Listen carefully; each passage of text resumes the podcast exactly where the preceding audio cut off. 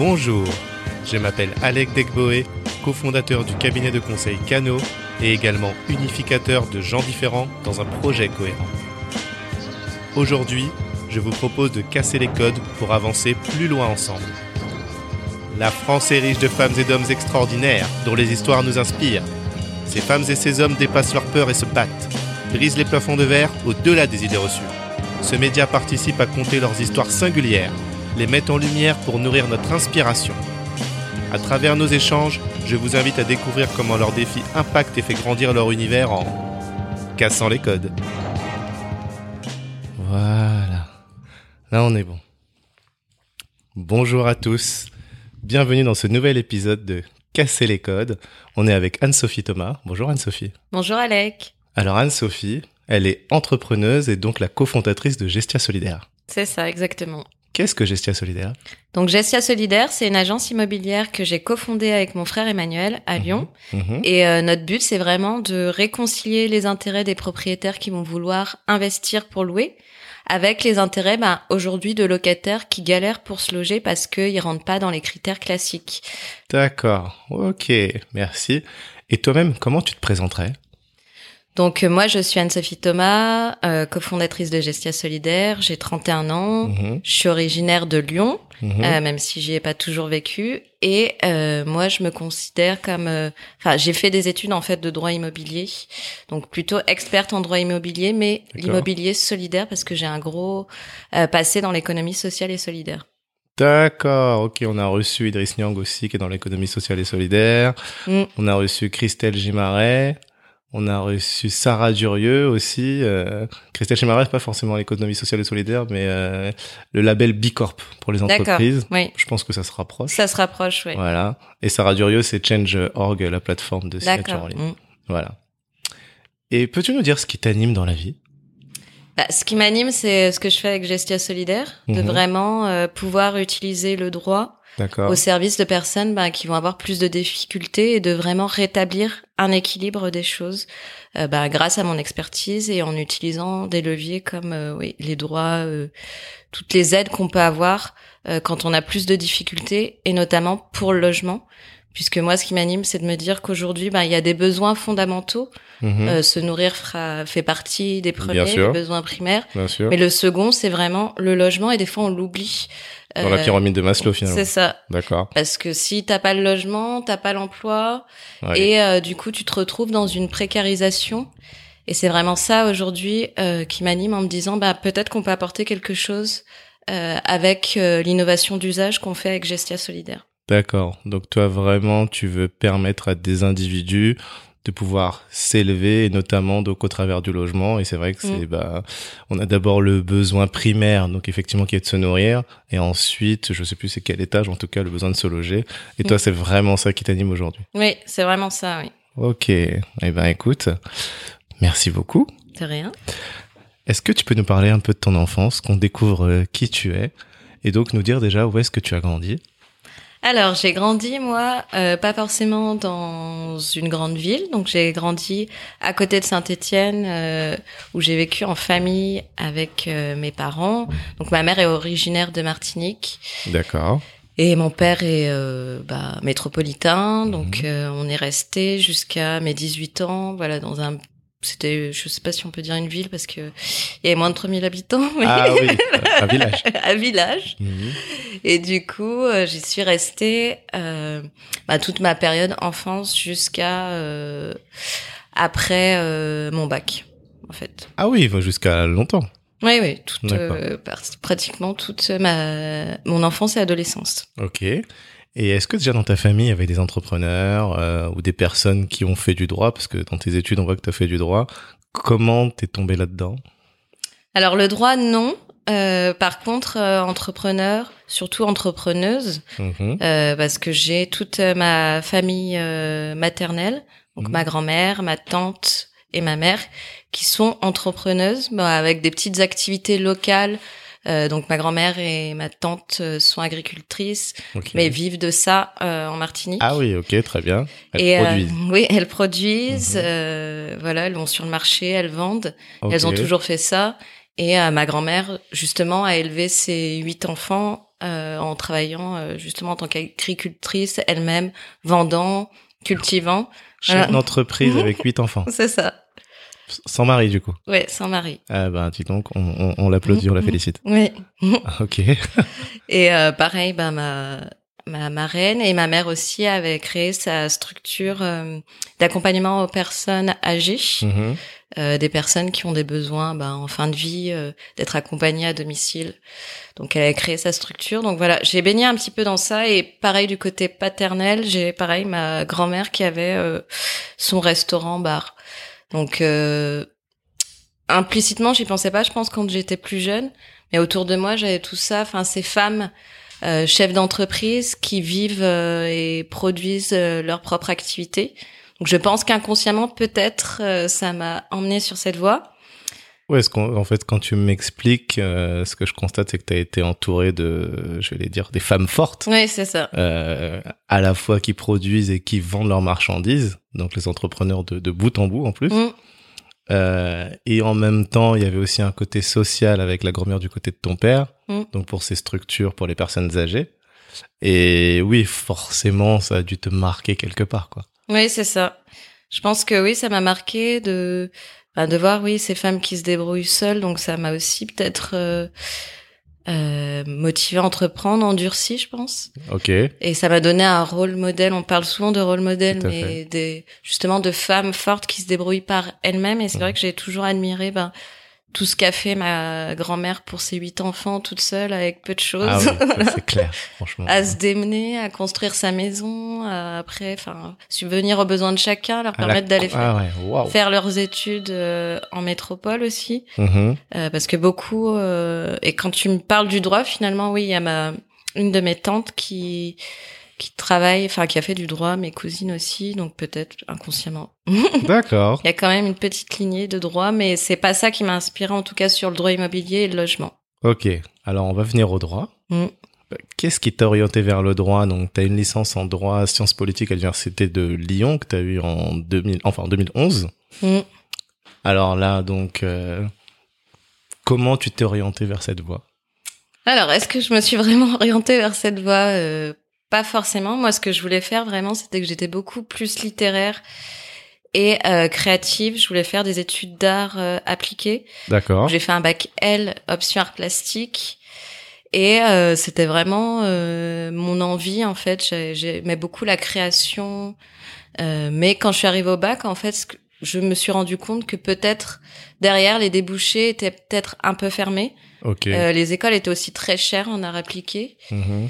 Et euh, je me suis posé la question en me disant, bah peut-être j'avais une peur que j'ai plus aujourd'hui, mais de me dire, euh, oui, bah quand je vais me lancer sur le marché du travail, peut-être que je vais être bloquée, euh, me retrouver dans une situation difficile où je trouve pas de travail, Mhm. et aussi la production intellectuelle de créer. Euh, je me trou- je trouvais ça éprouvant des fois de se dire qu'il faut toujours arriver à créer des choses un petit peu novatrices qui vont plaire aussi, t'es jugé sur ton art. Ah oui. Et euh, si tu réussis pas, ben c'est aussi une remise en question de te dire, ben ça plaît pas ce que tu fais.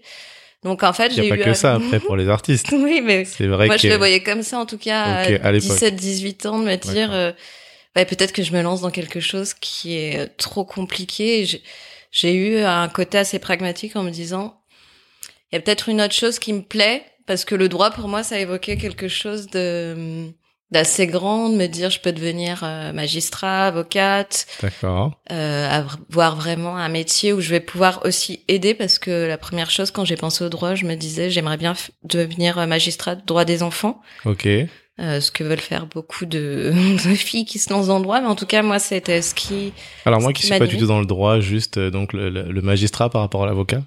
bah c'est vraiment le juge, juge pour enfants. D'accord. Et du coup, c'est une autre école par rapport à, il y a l'école d'avocat, l'école pour être magistrat. Ok. Et magistrat euh, juge les deux parties et fait appliquer la loi et, et détermine euh, l'interprétation, alors que avocat va défendre un parti. Un parti. Et est-ce que magistrat, du coup, dans ceux qui font des études de droit, c'est vu comme le Graal par rapport à avocat ou c'est juste que c'est deux voies complètement différentes? C'est deux voies différentes, mais euh, je pense que c'est un petit peu plus long, magistrature. Ah, Quand même. Mais euh, je, je veux pas dire de bêtises, je sais plus. Ok, non, mais voilà, c'est juste. euh, Mais c'est pas for- forcément le Graal. euh, Non, il y a Non, plusieurs voies. Et... plusieurs fois. En fait, ça fait partie avocat ou magistrat. Ça fait quand même si t'arrives à aller à l'école, intégrer, euh, c'est quand même une fonction assez élevée dans Hmm. tes études de droit. Et donc, tu voulais faire juste des, juste des enfants? Oui, c'est ça. Pourquoi?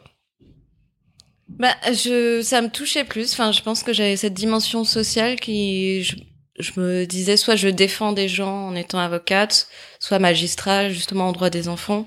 Ça me touchait pour euh, les litiges familiaux, euh, peut-être des enfants qui sont, euh, euh, qui se retrouvent euh, avec des problématiques familiales. Enfin, c'était quelque chose qui me touchait plus en me disant, il y a ce côté un petit peu plus humain, même s'il y a la rigueur du droit, et ça pourrait me plaire à long terme. Ok, ok, c'est très clair. Alors, une fois que tu sors de cette licence, en 2011, ensuite, là, tu intègres l'EFAB, donc École supérieure d'immobilier, et tu termines en 2016, en 2013, pardon. Alors, il y a une- un petit euh, entre-deux qui est que je fais deux ans, donc je vais jusqu'au DUG euh, de droit sciences politiques. Mhm. Et à, à ce moment-là, je me dis, euh, bah ça me plaît pas. Ah, Parce d'accord. qu'en fait, je fais la bidisciplinaire droit, droit classique, Mhm. euh, tronc commun, et euh, sciences politiques. Et en fait, je suis dans l'entre-deux. Euh, je fais, je travaille sur deux, enfin deux troncs, deux majeures différentes. En fait, je me dis, euh, qu'est-ce que je vais faire après? Euh, Je me rends compte que c'est dur, que j'ai des très mauvaises notes. Ok. Euh, j'étais pas forcément habituée à ça parce que j'étais élève moyenne. Mais après, sur les examens, les choses comme ça, je pouvais avoir des très bons résultats justement au bac. Enfin, j'avais eu des bons résultats. Ok. Et donc là, me retrouver toute seule, euh, voir que bah, j'y arrive pas forcément bien, que ça me Mhm. plaît pas vraiment, Mhm. euh, je me remets en question et aussi personnellement, bah, je suis à une période où du coup euh, mes parents peuvent plus forcément m'aider pour euh, payer tout mon loyer. Bien sûr. Euh, donc et c'est aussi peut-être le déclic dans Gestia solidaire où je me dis euh, bon bah faut que je trouve un boulot alimentaire, mais j'ai pas envie de faire juste un boulot alimentaire où je vais euh, bah, je vais travailler puis derrière j'arrive plus à suivre mes études et en fait je fais un choix entre mes études ou avoir un petit peu d'argent pour suivi- euh, survivre. Ok. et du coup là je me dis ah bah il y a peut-être une voie qui est pas du tout euh, mise en avant qui est l'alternance. Yes. donc là je me mets en tête que euh, je dois trouver une alternance. J'ai envie de rester dans le droit. Donc je commence à regarder un petit peu toutes les écoles qu'il peut y avoir. Donc là, on est à quoi en 2011, 2012 Ouais, 2011-2012 à peu près. Et donc je regarde toutes les écoles et euh, je me dis ah droit immobilier ça pourrait peut-être me plaire parce que euh, il y a encore du droit donc ça me plaisait un petit peu quand même. Mhm. Et puis il y a le côté immobilier où euh, je pense que ça pourrait me parler parce que j'étais je m'intéressais à l'art, l'architecture, c'est un peu proche. Donc dans ma tête, je me fais une idée en me disant bah voilà, s'il y a une voie que j'aimerais faire en alternance, c'est bien un BTS immobilier. T'es quand même hyper réfléchi ce que t'es en train de me dire. Hein. Parce que euh, donc dans tes études supérieures, t'as fait un choix de raison par rapport au choix de cœur concernant l'art, Oui. donc- et t'es parti dans le droit. Ensuite, test and learn. Finalement, t'as fait, mais tu t'es rendu compte que ça te plaisait pas forcément. Mm. Et puis après, par rapport à l'exigence que t'avais de toi-même aussi, tu t'es dit bon bah aussi les notes ça suit pas. Peut-être qu'il y a autre chose qui est fait pour toi. Mm, Et ça, c'est quand même avoir énormément de recul. Et c'est pas facile. À... T'avais 20 ans. Hein. Ouais, c'est ça, 18, 19, 20 ans. Ah ouais, ouais franchement, euh, chapeau.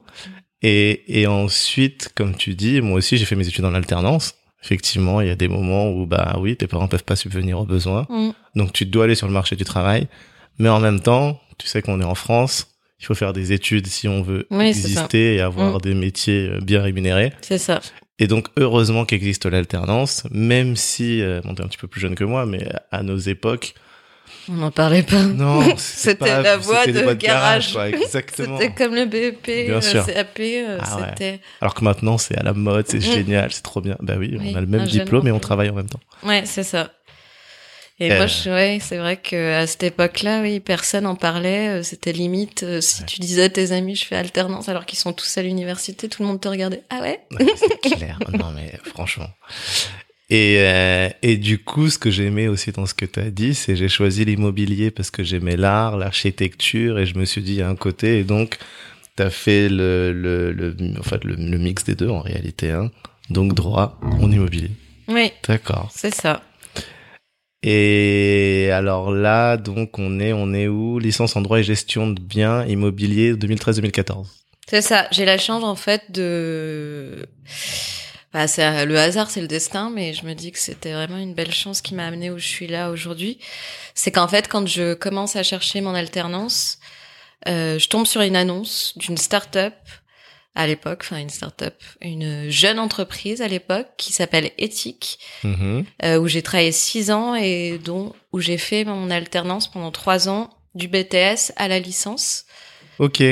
Euh, chez Ethic, qui est une, une entreprise d'immobilier solidaire. Donc en fait, j'ai la chance de démarrer euh, ma voie professionnelle en BTS immobilier Mhm. au sein d'Ethic, qui fait de l'immobilier, mais de l'immobilier solidaire. Et je découvre en fait un nouvel euh, écosystème qui est l'économie sociale et solidaire, qui au début, euh, parce que c'était pas non plus très connu, on avait le Mhm. milieu associatif, on avait le milieu classique, puis entre deux euh, se dessinait un petit peu ce qui est devenu aujourd'hui l'économie sociale et solidaire. Tu peux nous rappeler ce que c'est du coup? Bah, j'espère avoir les bons termes, mais l'économie sociale et solidaire, c'est vraiment ces entreprises commerciales Oui. qui vont avoir un but euh, bah, de développer une activité Donc lucratif. lucratif mais limité, euh, avec des objectifs environnementaux et sociaux forts pour en fait créer une activité qui va profiter à l'environnement, euh, au social et donc euh, vraiment avoir ces entreprises vertueuses euh, qu'on appelle maintenant labellisées Bicorp, Oui. Eusus, voilà. Ah, Ok. Mais avant ça existait pas en fait. Non, bon, ça. Les gens se disaient ben c'est soit t'es une entreprise, soit t'es une association, mais t'es pas l'entre-deux. C'est ça. Ok. Et est-ce que ces entreprises bénéficient aussi, je, je sais pas, je pose la question comme ça, hein, de, de beaucoup de subventions ou alors c'est vraiment l'activité qui fait qu'elle est assez lucrative et rentable, qui permet de générer bah, la pérennité de l'entreprise, bien qu'il y ait ce cahier des charges environnementales, sociales. Et j'ai compris qu'il y avait peut-être une limite aussi dans, dans le développement du chiffre d'affaires, je sais pas. Non, il n'y a pas de limite dans le développement du chiffre d'affaires, mais par contre, elles doivent pas vivre de subventions parce que ça, c'est vraiment les associations. Voilà, ok. C'est en fait, elles créent leur modèle économique sans être tributaires, euh, enfin, avoir besoin des aides de l'État et des subventions. Et euh, il n'y a pas de limite dans dans le chiffre d'affaires. Par contre, la lucrativité, donc ce qui est redistribué, par exemple, aux actionnaires, est limité Ok, c'est avec un partage des richesses entre euh, toutes les parties prenantes, Mhm. aussi bien les associés ben, qui ont mis le capital, Mhm. mais aussi euh, les salariés, euh, les partenaires, prestataires. Enfin, l'idée c'est que ça soit redistribué et que au moins euh, une grosse partie du chiffre d'affaires, j'ai plus en tête, euh, mais il faut, il y a une limite à ce qui a le droit d'être redistribué pour les actionnaires et le reste doit revenir dans l'entreprise pour développer l'activité. D'accord, c'est plus équitable. C'est plus équitable et l'idée c'est la mission dans un objectif environnemental et social qui doit être mené à bien et et donc toutes les richesses créées doivent être en partie euh, utilisées à ça. Et finalement, le fait d'avoir ce label, est-ce que c'est, j'allais dire, un marketing Parce que finalement, une entreprise peut se donner cette mission-là et euh, respecter ce cahier des charges sans pour autant être qualifié dans l'économie sociale et solidaire. Ma, ma question de fond, c'est le fait d'avoir mis un nom dessus, qu'est-ce que ça change? Après il y a des euh, justement des labels et des agréments. Donc il y a l'agrément ESUS, le label Bicorp qui sont vérifiés en fait par des organes d'État. Donc en fait, on doit donner des comptes, des choses comme ça pour vérifier. Donc la personne si elle veut faire juste du greenwashing, Oui, elle peut afficher ça. ok, En fait, derrière, si elle a pas ben, l'agrément comme nous, là, on est en train de le demander, faut attendre un an. d'accord. Euh, le premier euh, bilan et compte de résultat pour qu'il vérifie en fait si on respecte bien euh, au-delà de ce qu'on a écrit et qu'on qu'on prône, on peut le prôner, mais si c'est pas vérifié, euh, l'entreprise rentre pas dans l'économie sociale et solidaire. D'accord. Donc il y a quand même un contrôle Mhm. et euh, ça a été vraiment créé pour que justement il n'y ait pas du greenwashing comme aujourd'hui on voit par exemple sur toutes euh, les bouteilles Coca-Cola, toutes ces choses, on voit euh, fait en France ou des choses comme ça. Enfin ça c'est du marketing. Voilà, c'est ce qu'on appelle le greenwashing, c'est faire euh, croire qu'on est euh, écolo ou Mm. responsable environnemental alors que finalement c'est qu'une façade. C'est ça, exactement. Très bien, merci. On a un peu dérivé des études, Oui. mais au moins c'est bien, on a fait une belle parenthèse sur l'économie sociale et solidaire. Tu as eu un master de droit privé en gestion patri et gestion patrimoniale, pardon, à l'université Jean Mélan en 2014-2015. Donc là, tu étais encore chez Ethique. Tout ça, c'était en alternance. Alors, c'était plus en alternance parce qu'en fait, j'ai fait mon alternance deux ans, BTS, licence. Mhm. Parce qu'après, ça s'arrête. En fait, l'alternance, c'était censé euh, pas aller au-delà du... Enfin, si, maintenant, ils font le master, mais avant, c'était plus licence et tu rentres sur le marché du travail parce que le but, c'est de te professionnaliser et d'aller travailler. Par contre, euh, moi, ben, quand je finis ma licence, j'ai des bonnes notes, en fait, parce que ça me passionne vraiment. Ah. Du coup, j'ai l'opportunité de faire les voies. Des fois, il y a des voies spécifiques euh, où tu as le droit de faire une passerelle où tu retournes à l'université. Donc, en fait, mon dossier me permet de postuler à euh, au master classique. Donc, c'est comme si j'avais validé euh, tout ce que j'avais commencé en licence. Enfin, j'avais quand même le DUG. C'est comme si j'avais validé la troisième année grâce à ma licence professionnelle. Ah, comme une, c'est une VAE, validation des acquis? Bah, ils demandent même pas, c'est juste que ouais. sur dossier, voilà, comme j'ai eu des bonnes notes, faut avoir un minimum 15. Très bien. tu euh, as le droit de tenter Mhm. euh, la voie classique. Donc je pose mon dossier, je négocie justement avec Ethique si on peut me faire un CDI aménagé où je travaille 80% du temps chez Ethique et 20% je vais euh, euh, à l'université. Ok. Donc ça a été très dur Ah, tu m'étonnes. parce que euh, finalement je suis à l'éco TD, travaux dirigés, Mhm. parce que c'est les cours obligatoires sinon Ah après t'es sanctionné, Ouais. euh, t'as pas le droit d'aller aux examens. Mhm. Mais euh, je réussis quand même à décrocher euh, mon master. Donc, Waouh. euh, là, j'étais hyper contente. Oui. Tu dois avoir des semaines impossibles. Ouais. Et moralement, ouais, ça m'a fait euh, à la fin, j'en pouvais plus. Quoi. Ah, bah, tu m'étonnes. Ça, ça, c'est de la volonté Oui, et de la résilience. c'est ça. Bravo. Merci. Mais après, t'as encore fait un MBA. Ouais. J'ai fait une petite pause en économie urbaine et gestion immobilière. D'accord. Pourquoi finalement? Alors, c'est euh, bah, la continuation de mon parcours, c'est que en fait, chez Ethique, j'ai travaillé six ans en tout. Mhm. Donc euh, toutes mes études ont quatre ans euh, avec un format alternance, si on compte la dernière année. Et après, je continue à travailler euh, deux ans, bah, un an et demi vraiment sur place, euh, en tant que responsable juridique, administratif et financier. Donc en fait, je suis arrivée dans la boîte, euh, on était trois, et quand je pars, euh, ils sont à peu près 20. Et moi, j'ai pu, en fait, euh, j'ai eu la chance bah, avec ma directrice, euh, qui est Cécile Gallo-Selva, qui m'a beaucoup fait confiance en fait dans toute euh, bah, mon parcours euh, scolaire et professionnel, qui m'a donné beaucoup de responsabilités, qui m'a montré un petit peu tout parce que j'avais la chance de d'arriver au démarrage, donc je faisais autant le côté finance, compta, euh, le côté immobilier. Elle m'emmenait Ah oui. aussi au rendez-vous avec la gouvernance levée de fonds. Ah oui, donc t'as vu toutes les Ouais, j'ai vu étapes toutes euh, les d'une étapes. boîte. Et du coup, ça m'intéressait et elle était là en mentor, tu vois, pour aussi me former, me transmettre ce qu'elle avait appris. Important ça, hein. super. Ouais, elle avait un super management pour ça. Mhm. Et du coup, euh, bah, grâce à elle, et après elle me fait confiance, donc je crée le poste euh, responsable juridique, administratif et financier. Je commence à avoir des gens qui travaillent avec moi, donc que je manage. Et euh, du coup, j'arrive sur un poste bah, qui me plaît, mais qui est plus axé sur le droit immobilier. Et après, chez Ethique, on faisait du droit immobilier solidaire, mais plutôt sur l'aspect tertiaire, donc construire des immeubles de bureaux pour les entrepreneurs sociaux. Ah. Et euh, il y avait aussi des ONG. Donc il y a des, par exemple, Action contre la faim qui peut s'installer. En fait, l'idée c'est d'avoir des bureaux avec des loyers plus modérés Ok. et un service clé en main où en fait tu t'implantes dans un écosystème où on peut te faire du transfert de connaissances. C'est un tiers lieu. Aujourd'hui, on en parle beaucoup. D'accord. Des tiers lieux où tu vas avoir des rez-de-chaussée commerciaux avec des épiceries bio, resto bio, peut-être une micro crèche et en étage des entreprises, donc du coworking et des grands bureaux pour des structures euh, à maximum 50 employés. Ah ouais. ok. Donc Ah. ils sont à Paris, ils sont à Montreuil, Nanterre et dans toute la France en fait. L'objectif c'est qu'ils se développent dans toute la France, dans les grandes villes. D'accord. Ah oui, donc ça déjà, ça t'a beaucoup nourri dans l'immobilier responsable. Oui, c'est ça. Dans tout, la finance responsable. Donc en fait, je suis sur euh, ce poste et là, je me dis, ben déjà ma mère vit au, en, aux Antilles, Mhm. Euh, donc je, je me disais, bah j'ai bien envie de la revoir. Je suis arrivée au bout de mes études, D'accord. je commence à être fatiguée Yes. Euh, et j'ai envie d'entreprendre. Ok. Et bon, je sais, Ah, je ça commence là. oui, ça On est commence. en 2016 du Oui. coup. Ouais, on est en 2016 parce que mon but, C'était quand même, je m'étais dit, oui, je fais beaucoup d'études, mais derrière, j'aimerais avoir mon petit truc à moi, euh, ma petite structure. D'accord.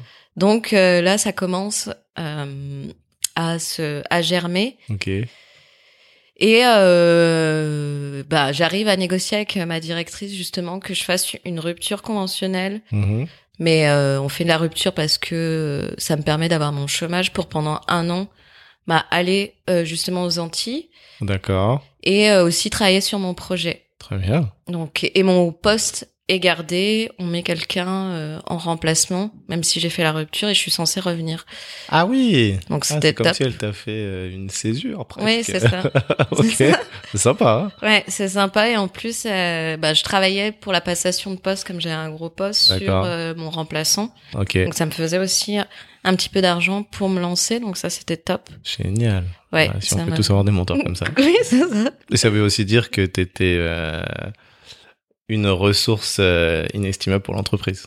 Pour moi, c'est toujours à double sens, quoi. Oui. Mais parce que oui, j'avais créé des choses, il fallait que je les transmette parce que sinon je pouvais pas partir avec le savoir, oui, de l'entreprise. Voilà.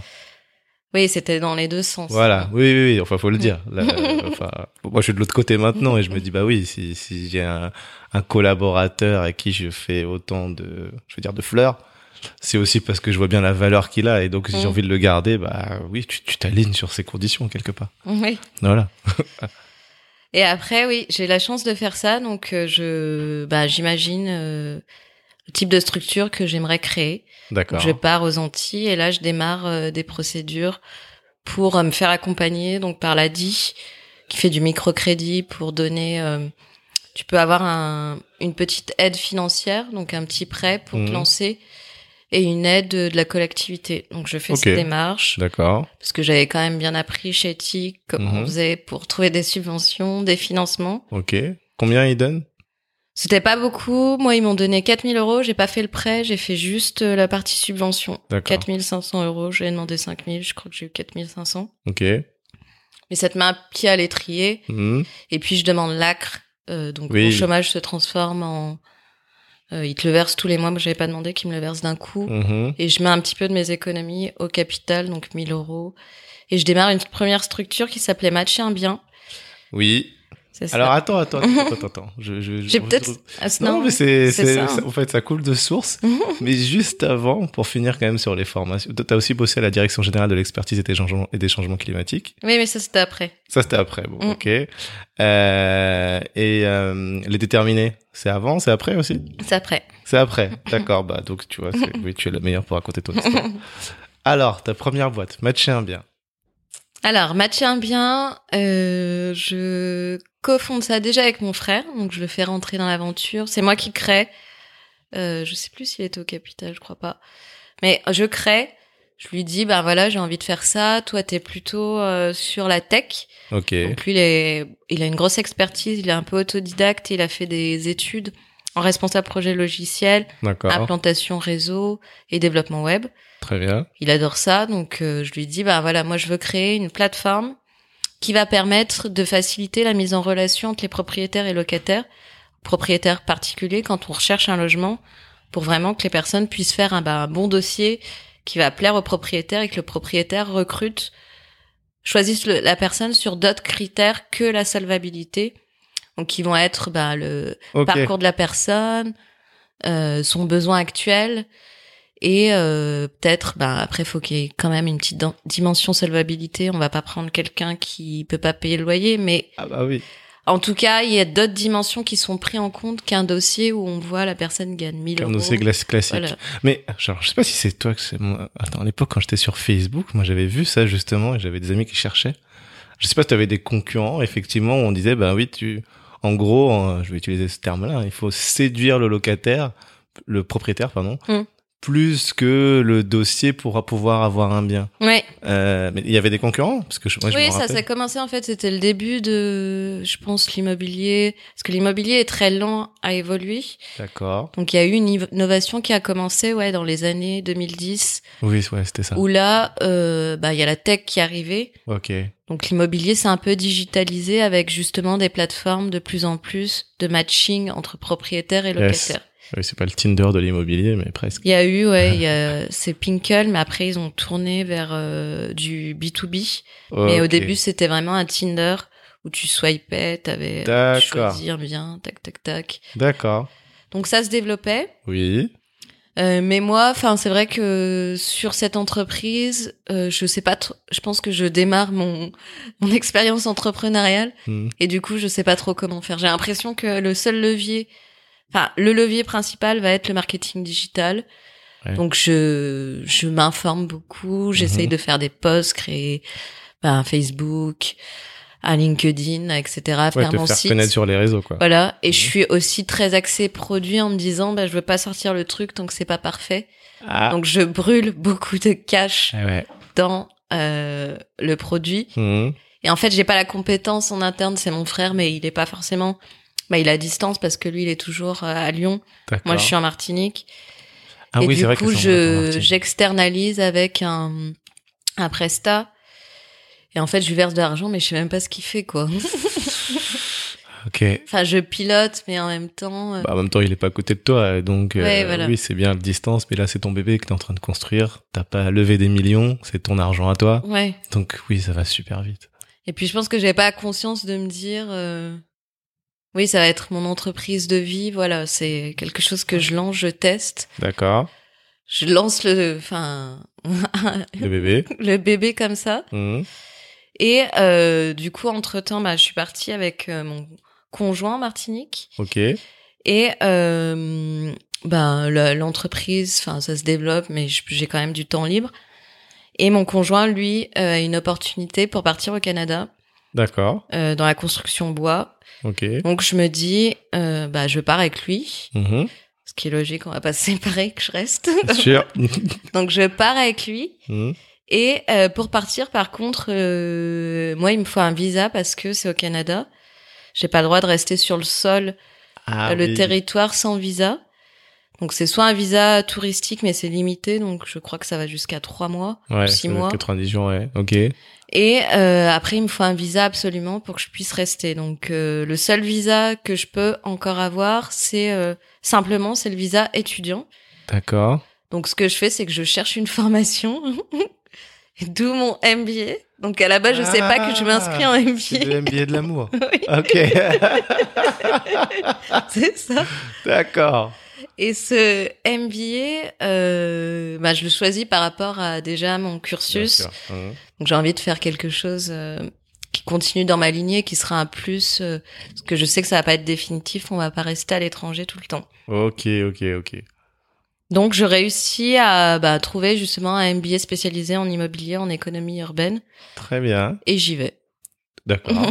Et ça t'a apporté des choses? D'ailleurs, en plus, vu que c'est au Canada, c'est peut-être différent de tout ce que tu as étudié en France. Euh, bah oui, là j'arrive en fait dans quelque chose que j'avais jamais connu, qui est beaucoup plus axé commerce, business, Ah, et ça construit en fait tout Gestia solidaire. c'est bah, euh, alors comme quoi? Oui. Qu'est-ce que tu t'es- qu'est-ce que t'as dit tout à l'heure sur le hasard et le destin?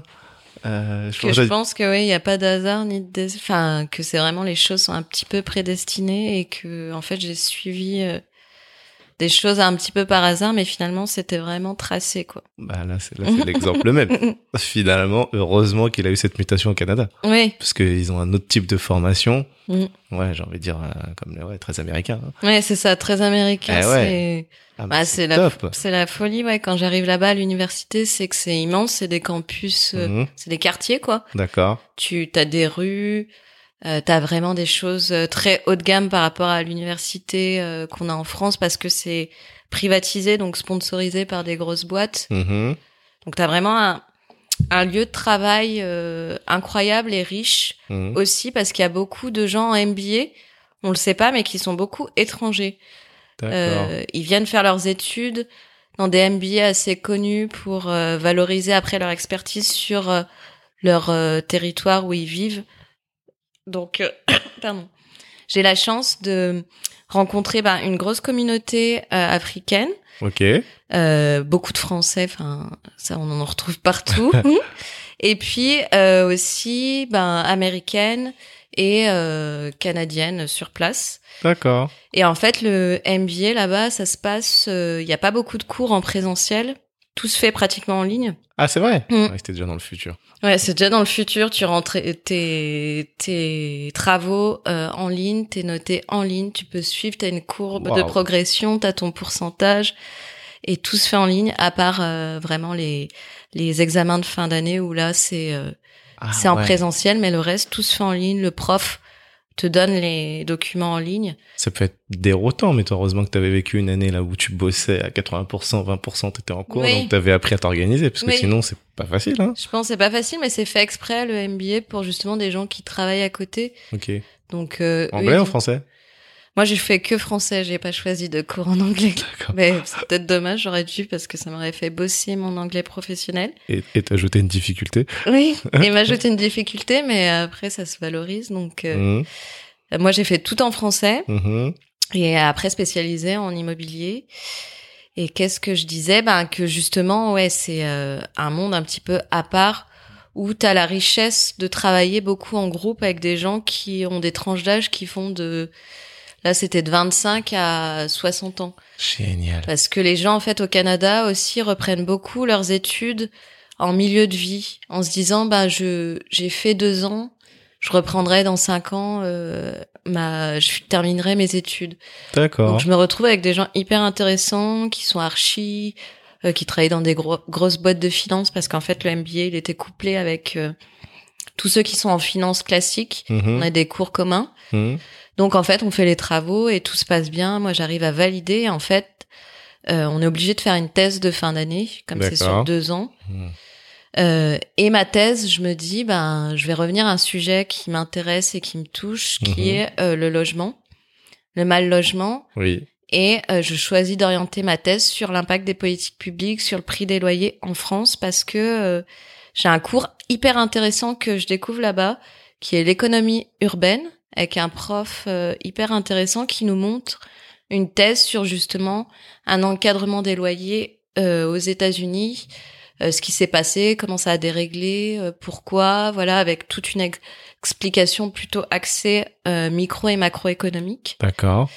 Et donc là, je me dis, ah, j'ai envie de faire ça, pareil pour la France. Donc je lui demande d'être mon maître de thèse et Mhm. justement de m'accompagner sur euh, ce sujet. Ok. C'est là que se dessine justement Gestia Solidaire. Très bien. Et donc, ta thèse qui est sur ton LinkedIn. Bah, une partie, ouais, Ouais. qui est sur LinkedIn et après le reste qui est publié, oui. Ok. Et alors, qu'est-ce que tu as retenu de cette thèse, du coup, de l'impact des politiques publiques par rapport à, Mhm. à l'encadrement Non, c'est pas l'encadrement des loyers. Si, c'est l'encadrement des des loyers parce qu'on Oui. est obligé de s'axer. Après, il faut prendre des données euh, que tu es en mesure de mesurer Mhm. et d'analyser. Donc, ce qui était le plus simple, c'est de prendre une loi spécifique. Donc là, c'était la loi l'encadrement des loyers qui a Ouais. démarré en 2014 Mhm. pour avoir vraiment euh, une vue de ce qui se passait avant 2014 et après pouvoir analyser sur deux trois ans euh, qu'est-ce qui s'est passé une fois qu'il y a eu l'encadrement. Euh, après, c'est très compliqué. Mon avis sur euh, l'encadrement des loyers, c'est que c'est il y a tellement de d'externalités sur euh, le prix, en fait, euh, la variation des loyers Mhm. qui vont être autres que l'encadrement parce qu'il y a aussi l'être humain, comment il va réagir avec l'encadrement? Et ce qu'on observe, c'est qu'en fait, quand l'État met en place des lois comme l'encadrement, euh, le propriétaire va vouloir protéger son foncier en se disant je perds des loyers parce qu'ils sont encadrés, donc euh, je perds de la rentabilité, ce qui est un peu juste parce que il va pas pouvoir réaugmenter comme il veut. Mhm. Donc inconsciemment, il va faire des choix en disant je vais plus investir pour rénover. Eh ouais. Donc, en fait, on observe que il y a eu un, enfin, c'est très significatif sur euh, justement aux États-Unis parce que ils l'ont enlevé ensuite, alors qu'en France c'est toujours en vigueur. Oui, Aux- c'est revenu. C'est revenu, oui, c'est revenu et ça s'est même durci. Ouais. Et ça arrive à Lyon, nous à Villeurbanne et Lyon. D'accord. Mais aux États-Unis, euh, c'était le parallèle que j'avais fait. euh, on se rend compte qu'en fait, quand ils l'ont mis, et c'était vraiment sur des quartiers délimités, ces quartiers ont chuté euh, dans l'entretien et dans la salubrité parce que les propriétaires n'entretenaient plus. Donc en fait, les populations qui allaient étaient des populations qui avaient un peu moins de moyens au fil des temps parce que les logements étaient dégradés, un petit peu moins chers.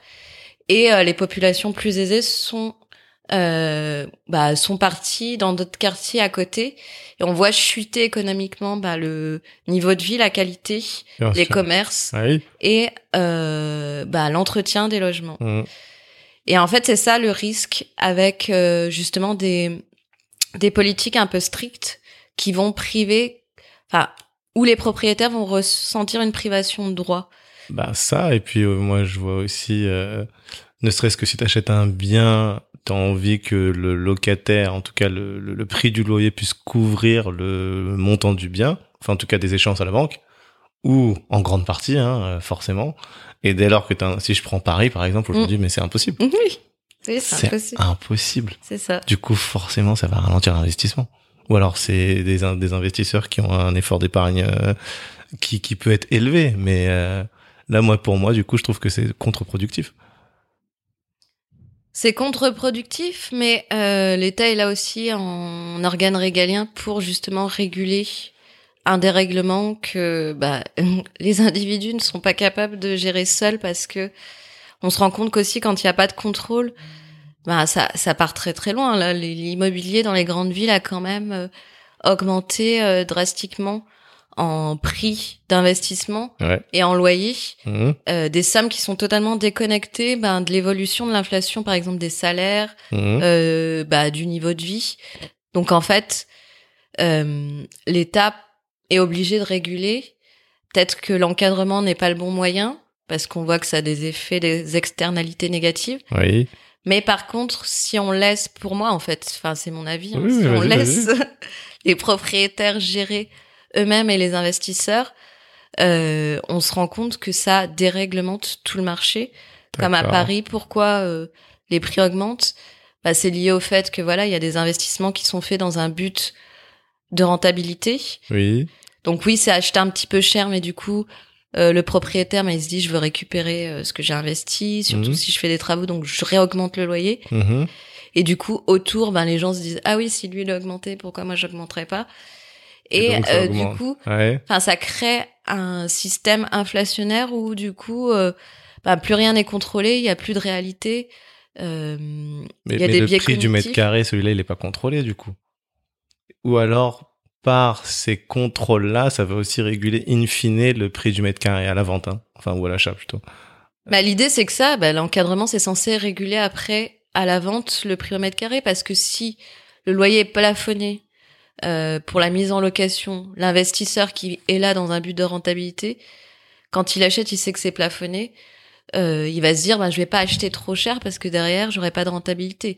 Donc c'est censé créer un effet quand même vertueux à long terme même si ça prend du temps euh, jusqu'à ce que les personnes disent bah non je vais pas acheter parce que en fait derrière je pourrais pas louer. Ok. mais euh, c'est censé créer quand même cet effet vertueux. Alors est-ce que ça le fait avec le recul qu'on a sur ces lois? Ben pas encore par contre il y a peut-être d'autres leviers et nous c'est ce qu'on se dit avec Gestia Solidaire c'est peut-être construire l'immobilier de demain qui est peut-être différent Ah, bah, tu, tu vas nous en dire plus. euh, construire l'immobilier de demain. D'accord. Tu vois, c'est ma, c'est ma première note. Ok. Euh, donc, ce MBA, c'est ce qui a construit, en tout cas, toute ton idée autour du gestion solidaire. Voilà, C'est ce qui t'a permis d'être. J'ai une dimension plus économie urbaine, bah, comprendre les enjeux, euh, justement tout ce qui peut être les préoccupations des individus, euh, les enjeux politiques aussi, et euh, prendre conscience de euh, vraiment l'ampleur du mal logement, parce que quand je faisais justement cette recherche, j'ai fait le lien avec euh, des données sociologiques liées ben, aux individus et euh, comprendre le mal logement. Donc je me suis rendu compte déjà d'une que ben, c'est un droit fondamental inscrit dans la Constitution. Par contre, il n'y a pas de définition légale du mal logement, c'est-à-dire que le mal logement n'est pas défini. C'est la Fondation Abbé Pierre qui l'a défini euh, en, déterminant des critères qui vont faire en sorte qu'une personne soit considérée mal logée. Mais sinon, euh, nulle part, euh, ça n'existe. Oui, et ça, je, je trouvais ça ré- révoltant de me dire. euh, en fait, c'est inscrit dans la Constitution, mais c'était comme si c'est quelque chose, oui, on l'a mis, Hmm. mais derrière, euh, Concrètement, tu on l'a jamais mesuré, on ne sait pas, Ok. à part les personnes sans abri qui sont visibles. Yes. Mais en fait, derrière ça, bah, ce que met en avant le- justement la Fondation Abbé Pierre qui produit un rapport tous les ans, Mhm. qui est hyper intéressant et que du coup j'ai récupéré, que j'ai lu et qui m'a alerté sur, D'accord. bah, en fait, il y a quand même 15 millions de personnes mal logées en France. Donc c'est une personne sur cinq Ah ouais. à des degrés différents. Ok. On connaît les personnes, euh, justement c'est bien écrit dans le rapport, c'est on connaît les personnes sans abri, on les voit, Oui. donc on les identifie, elles sont un peu plus de, enfin ça se compte en milliers. D'accord. Par contre, autour de ce noyau dur, il y a un Mhm. halo beaucoup plus large Mhm. de plusieurs millions de personnes qui elles sont invisibles. On les appelle les invisibles et Ouais. c'est des personnes en fait qui vont avoir des difficultés pour rester chez elles, soit parce que leur logement est insalubre, soit parce qu'elles sont bloquées, elles peuvent plus euh, bouger même si elles ont des besoins qui grandissent, par exemple des familles qui vont avoir plusieurs enfants, Ouais, qui vivent dans des sûr. petites surfaces. Ouais. Enfin, il y a plein de choses comme ça, des gens Mhm. qui sont en précarité énergétique, euh, et après des gens bah, qui sont obligés, bah, beaucoup, moi, nous, on a beaucoup de gens qui nous appellent, qui cohabitent, qui retournent chez leurs parents, enfin, quand même des choses J'en connais plein. Hein. très très difficiles qui se passent, et euh, j'ai l'impression que personne en a conscience. Et euh, bah moi, quand j'ai lu ça, ouais, ça m'a révolté. Je me suis dit, bah, peut-être qu'à ma petite échelle, Mhm. avec ce que j'ai réussi à capitaliser en droit immobilier, Mhm. avec l'expérience d'éthique, peut-être que moi je peux faire quelque chose. Donc j'ai en tout cas j'avais envie moi de me dire ben je tente l'expérience Mhm. et je crée Gestia solidaire. Donc c'est à ce moment-là que tu as créé Gestia Solidaire. Alors pas tout de suite tout de suite. Ah voilà, là, là, là, je- comme je, mais euh, juste maintien bien, ça existe toujours. Oui, elle est en sommeil parce qu'on ah, peut la reprendre. sommeil, d'accord. On l'a mis en sommeil parce Mhm. qu'on pense qu'il y a un potentiel sur euh, justement euh, la PropTech, ce qu'on appelle la PropTech, l'immobilier plus digital. Ok. Et euh, que on peut faire quelque chose avec. Mais là, on est en train de réfléchir, on se concentre vraiment sur Gestia Solidaire, euh, qui est vraiment la maison mère, et peut-être que Matcher un bien reviendra en force. Ok, ok, ok. Alors, bah vas-y, raconte-nous. Donc après maintien bien, le MBA. Moi, je vois qu'il y a eu- il y a eu les déterminés. Bon, tout ça, du coup, ça s'est passé à quel moment? Alors ça, ça arrive, c'est quand euh, je finis mon MBA, ma thèse, je me dis bon, c'est bon, je je veux rentrer. Et en plus, mon conjoint a l'opportunité de rentrer, donc on se dit on rentre. Et moi, je je me mets en tête de de créer ma structure qui s'appelle pas encore Gestia Solidaire, qui s'appelle toujours Matcher un bien, mais euh, je me rends compte que je serais obligée de transformer, pivoter Matcher un bien euh, parce que je le garderai pas en état. Je veux vraiment avoir une structure où je rencontre des gens, des locataires, des propriétaires. Il y aura pas que du digital. C'est vraiment avant tout une agence qui favorise l'accès au logement. Donc, euh, je veux pas faire les mêmes erreurs à ce moment-là quand je retourne en France, euh, en me disant euh, j'ai besoin d'être accompagnée. J'ai besoin de trouver plus de financement parce que mon projet a beaucoup plus d'ambition.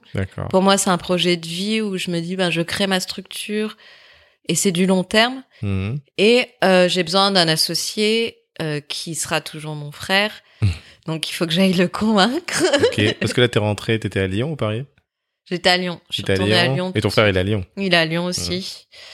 Euh, donc, c'est c'est parfait pour moi. Donc, quand je Mhm. retourne là-bas, euh, j'identifie déjà toutes les structures qui vont pouvoir m'aider. Mhm. Donc quand je suis encore au Canada, je postule à pas les déterminer tout de suite, mais à Live for Good, qui a été créé par euh, Monsieur Courtois, qui est euh, euh, président Europe euh, de Microsoft et autre part. Enfin voilà. Rien, rien que ça. Oui, comme ça. Donc j'ai, c'est pour les moins de 30 ans, ok. euh, entrepreneur à impact. D'accord. Et c'est un super programme, donc je postule, j'ai la chance de pouvoir faire l'entretien en ligne et j'apprends que je suis prise. Génial. Tout de suite quand j'arrive, euh, ça démarre à peu près un mois après. Wow. Donc je suis tout de suite euh, dans le jus en me disant, ah voilà, je sais que je veux faire ça, je me donne tous les moyens. Donc Mhm. l'été, il y a des sessions où en fait on est euh, 40 entrepreneurs, on a la chance d'être au CEDEP à Fontainebleau, Mhm. qui a un lieu euh, d'études pour les grands dirigeants qui vont se former, L'Oréal, toutes ces Ah choses. oui, c'est pas loin de l'INSEAD, j'imagine. Oui. Mm. Donc super lieu, euh, hyper beau écosystème avec plein de soit des entrepreneurs qui viennent témoigner d'Ashoka dans l'économie sociale et solidaire. oui. Il y a aussi euh, euh, Monsieur Courtois qui vient, qui a toute sa famille qui est impliquée dans ce projet. Ah ouais, là, t'es entouré. Ouais, de... je suis entourée d'un, d'une émulation et d'un écosystème entrepreneurial très fort euh, où j'ai la chance de me nourrir, euh, de puiser l'énergie. Mhm. Et euh, en plus, on a aussi un, une mentor euh, qui est business angel, qui nous suit en fait pour structurer le projet. Donc là, on travaille vraiment sur la mission, les valeurs, D'accord. et au moins définir l'offre de service qui, euh, dans ma tête, à ce moment-là, n'est pas claire. Enfin, D'accord. Juste business angel, c'est qui est investisseur en, en nom propre ou avec sa boîte, mais toute seule, quoi. ouais, c'est Pas ça. un fonds. Ok. Et euh, du coup, elle nous suit, elle nous apporte ben, toutes les billes sur le côté financier et on structure, on imagine ce que va être euh, Gestia Solidaire. On choisit le nom aussi. Ah. Ouais, Gestia solidaire. Pourquoi alors? Pourquoi? Alors, Gestia, c'est la contraction de gestion pour gestion immobilière Oui. et Estia, qui est vraiment la divinité grecque du foyer et qui protège le foyer. Euh, donc, on voulait cette dimension de se dire, voilà, c'est la protection, le logement. Donc, on contracte gestion Estia Très bien. et solidaire parce que on voulait euh, mettre la touche en plus, euh, que ça, ça ressorte plus que dans Gestia. Ok. Et des fois, c'est pas tout à fait identifiable pour les gens qui connaissent pas. D'accord. Donc euh, voilà, on crée euh, Gestia Solidaire. Mhm. On est accompagné euh, par euh, Live for Good euh, six mois Mhm. et euh, on finit quand même finaliste. En fait, il y a un prix euh, qui permet de gagner 20 000 euros. Ok. Euh, ils en choisissent enfin 10 personnes sur euh, 40 qui sont finalistes, qui pitchent et ensuite 5 qui ont le prix. Donc malheureusement, on n'a pas le prix. On est quand même finaliste, donc on est très fiers. Euh, et euh, là, euh, on se dit, bah, on a quand même besoin de financement. Donc, euh, j'ai développé l'écosystème bah, Live for Good, économie sociale et solidaire. Mais sur Lyon, je me dis, je vais développer aussi l'écosystème bah, financement French Tech.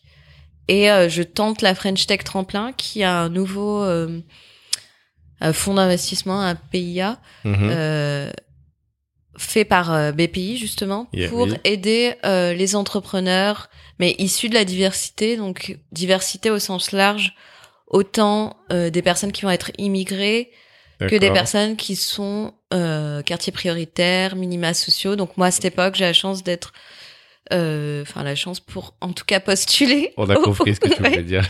pour postuler, ouais. euh, d'être dans la catégorie où j'ai des aides euh, Pôle Emploi. Ok. Donc je rentre dans les critères.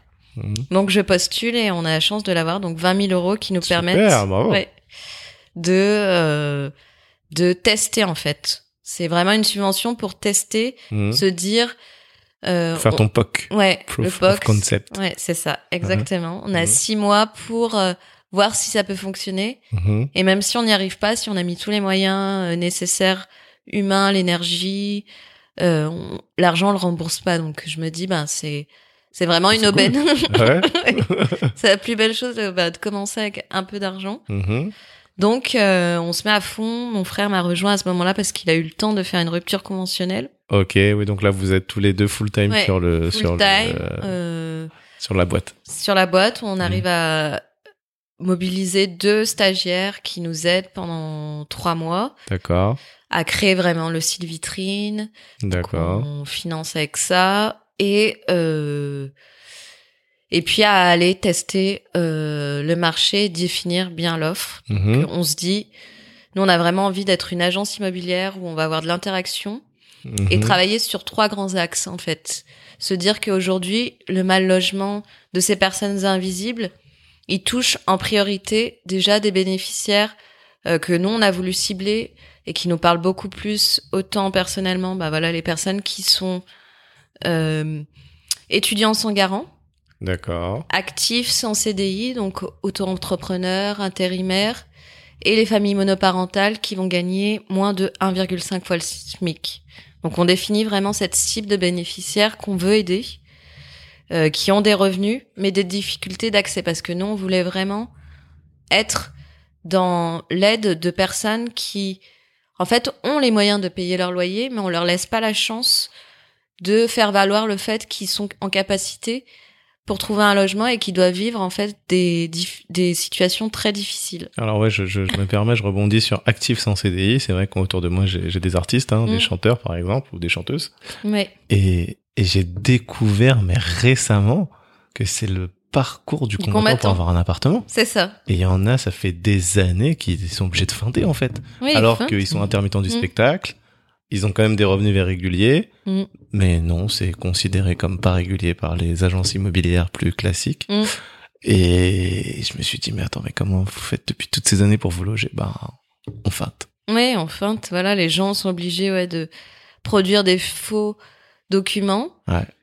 euh, pour pour justement rentrer dans les cases. En Bah fait, oui, il y a une oui, règle usuelle qui a été créée et qui vient, je pense, du milieu financier en se disant que généralement le taux d'endettement il est de 33%. Oui.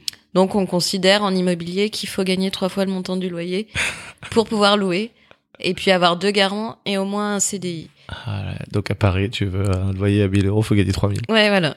Donc après, ça est totalement déconnecté. Et puis même, on s'est rendu compte que des fois, les agences demandent que, par exemple, si c'est une colocation, chaque parent, parce que c'est pas les enfants, c'est souvent des étudiants, chaque parent gagne trois fois le montant du loyer total de la colocation. Donc Chaque parent. Oui, Oh là là. Mais là, c'est que c'est incroyable parce c'est que incroyable. Si c'est un loyer à 2000 euros, donc tous les parents des, il y a trois chambres, euh, voilà, faut qu'ils gagnent 6000 1000 euros chacun. Chacun. Oh là là là là là. Ça, Et donc on lit des, garanties. aberrations. Oui, voilà, c'est plus des garanties. En plus, pour nous, ça couvre même pas le risque parce que, ok, c'est joli sur le papier, la personne dit qu'elle gagne 6 000 euros, mais il vérifie même pas le train de vie parce que ça peut être une personne qui gagne 6 000 euros, mais qui en dépense 7 000 parce qu'elle a un crédit, parce qu'elle vit au-dessus de ses moyens. Enfin, voilà. Clair. Et en fait, ça, c'est même pas vérifié. On se dit, Bah non, bah, ça tient à rien parce que finalement ces personnes elles sont autant elles ont autant de risques de pas payer qu'une personne qui peut-être gagne un peu moins mais qui a moins de charges euh, qui est peut-être paye 1000 euros et en gagne 3000 et qui a 1000 euros de charges donc il lui reste 2000 de reste à vivre qu'une autre personne elle en aurait zéro Mmh. Toi, tu regardes vraiment la solvabilité. ouais Ah, Et puis, c'est ce qui compte. c'est ce qui compte en pas fait tant ce que t'as sur le compte, c'est ce que tu dépenses, ouais ce qui comment reste. tu vis ce qui tu- reste voilà et nous c'est vraiment cette logique on se dit euh, bah nous on veut casser cette façon d'analyser on veut vraiment être dans une démarche où c'est du bon sens c'est des personnes bah voilà peut-être qu'elles ont un peu moins mais elles sont en capacité de d'utiliser peut-être 50% de leurs revenus ce qui est la réalité en fait. Parce que quand on regarde les études c'est que les personnes qui ont des revenus plus limités bah, leur budget logement elle est beaucoup plus importante par rapport à leur part de revenus, donc ça monte souvent euh, jusqu'à 70%. Mais nous, on limite à 50% pour se dire, une personne, elle peut mettre 50% de ses revenus dans son loyer, et il lui reste assez pour vivre décemment, vivre bien, payer ses loisirs, sa nourriture, s'il y a un problème, survenir à ses risques, parce que c'est, enfin, on- pour moi, enfin, je viens, je pense, d'un milieu euh, catégorie moyenne, Mhm. Enfin, voilà, à la fin du mois, tu finis, euh, il te reste pas d'argent, mais t'as quand même vécu normalement, t'as payé Oui. ton loyer, tes Oui. choses.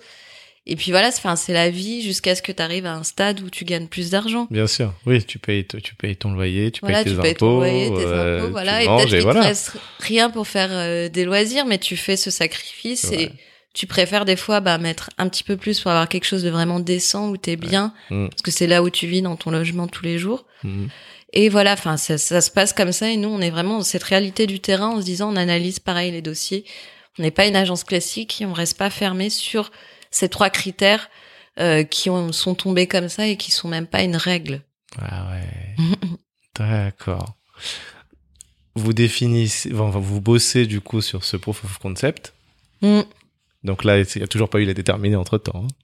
Alors, les déterminés vont arriver juste à la fin de, bah, de la subvention quand on a les six mois pour euh, justement faire la preuve de concept. Ok. Donc là, on a de la chance. Euh, moi, je connaissais un petit peu le milieu de l'immobilier. J'ai aussi des connaissances qui me connaissaient avant que je me lance dans l'entrepreneuriat. Mhm. Donc, par chance, première propriétaire me confie un bien que je remercie. Elle se reconnaîtra.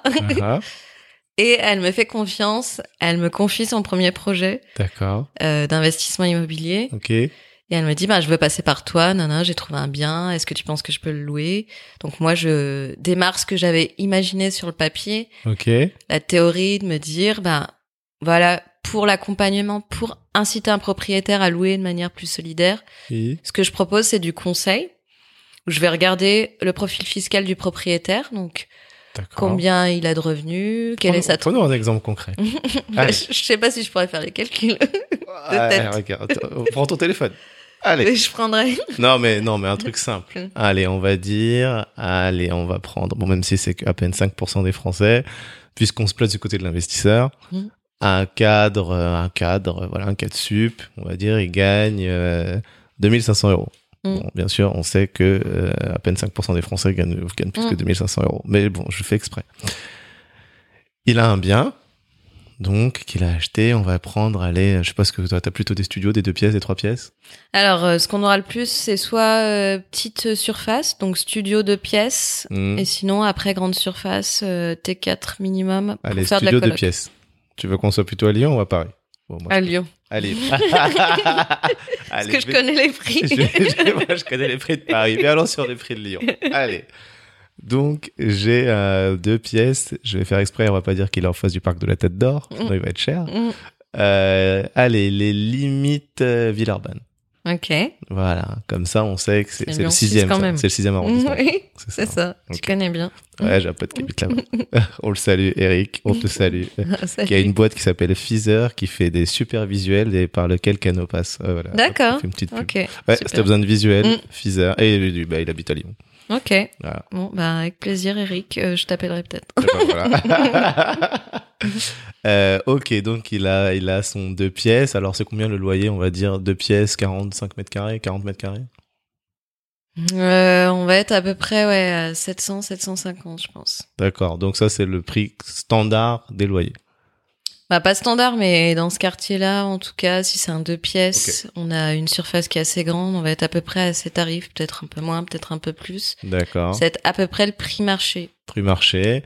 Et le propriétaire, combien il l'a acheté? À peu près son bien S'il l'a acheté, on va dire, dans, il y a deux ans? Bah, je pense entre euh, 230, 250 000. Ah ouais, donc quand même, tu vois, donc sur 25 ans, il, on va dire qu'il va avoir des échéances autour de 1000 euros, même un petit peu plus. Mm. Et là, il y aura un taux d'effort. Donc, donc il a un taux d'effort, ou ce super mot qu'on appelle l'effort d'épargne. Ouais, l'effort d'épargne. la disquette pour investisseurs. Mais c'est pas si faux que ça. non, c'est pas si fait. Non, non, mais je fais exprès. Je fais Mm. exprès. Euh, ok. Maintenant, il souhaite passer par toi Mm. pour mettre son bien. Qu'est-ce que tu fais? Alors, moi, ce que je fais, il vient me voir, c'est déjà, on, comme j'ai dit, la méthodologie, et c'est ce que, dans ça qu'on innove, c'est se dire qu'il y a une partie conseil inhérente à- au profil fiscal du propriétaire. Donc, euh, combien il va payer d'impôts s'il loue euh, avec ses revenus fonciers, puisque les impôts fonciers sont liés à, au taux marginal d'imposition du propriétaire, puisque c'est une part complémentaire qui s'ajoute aux revenus professionnels. Et c'est imposable sur le taux marginal d'imposition. Donc, Oui. Ça, ça va être compliqué à calculer, mais d'accord. Donc, tu la composition du foyer, Ok. nombre de parts, ça a donné Ok. caution familiale Mhm. et après le taux marginal d'imposition. Donc on sait s'il est à 0, 14. Euh, après les autres tranches. euh, Il est en LMNP, il a fait des travaux et il n'est pas imposable. Sur- Ah, ça, on n'est pas tout de suite sur ça, hein, parce que on regarde déjà son taux marginal, son profil fiscal, donc D'accord, donc déjà combien il paye d'impôts Voilà, je classiquement. regarde, voilà. D'accord. Et ensuite, on scénarise, c'est la deuxième phase, Mmh. euh, pour optimiser la meilleure façon de louer. Donc, regardez s'il loue nu, meublé, euh, microbique réel, ou sinon s'il loue de manière classique, microbique ou réel. Bon, après, c'est conditionné aussi aux revenus qu'il génère. Bien sûr. Mais on étudie tout ça. Ouais. Et s'il loue de manière euh, solidaire. Donc, louer de manière solidaire, ça va être tous les mécanismes de défiscalisation qui sont très peu connus, mais qui existent que nous on va vulgariser.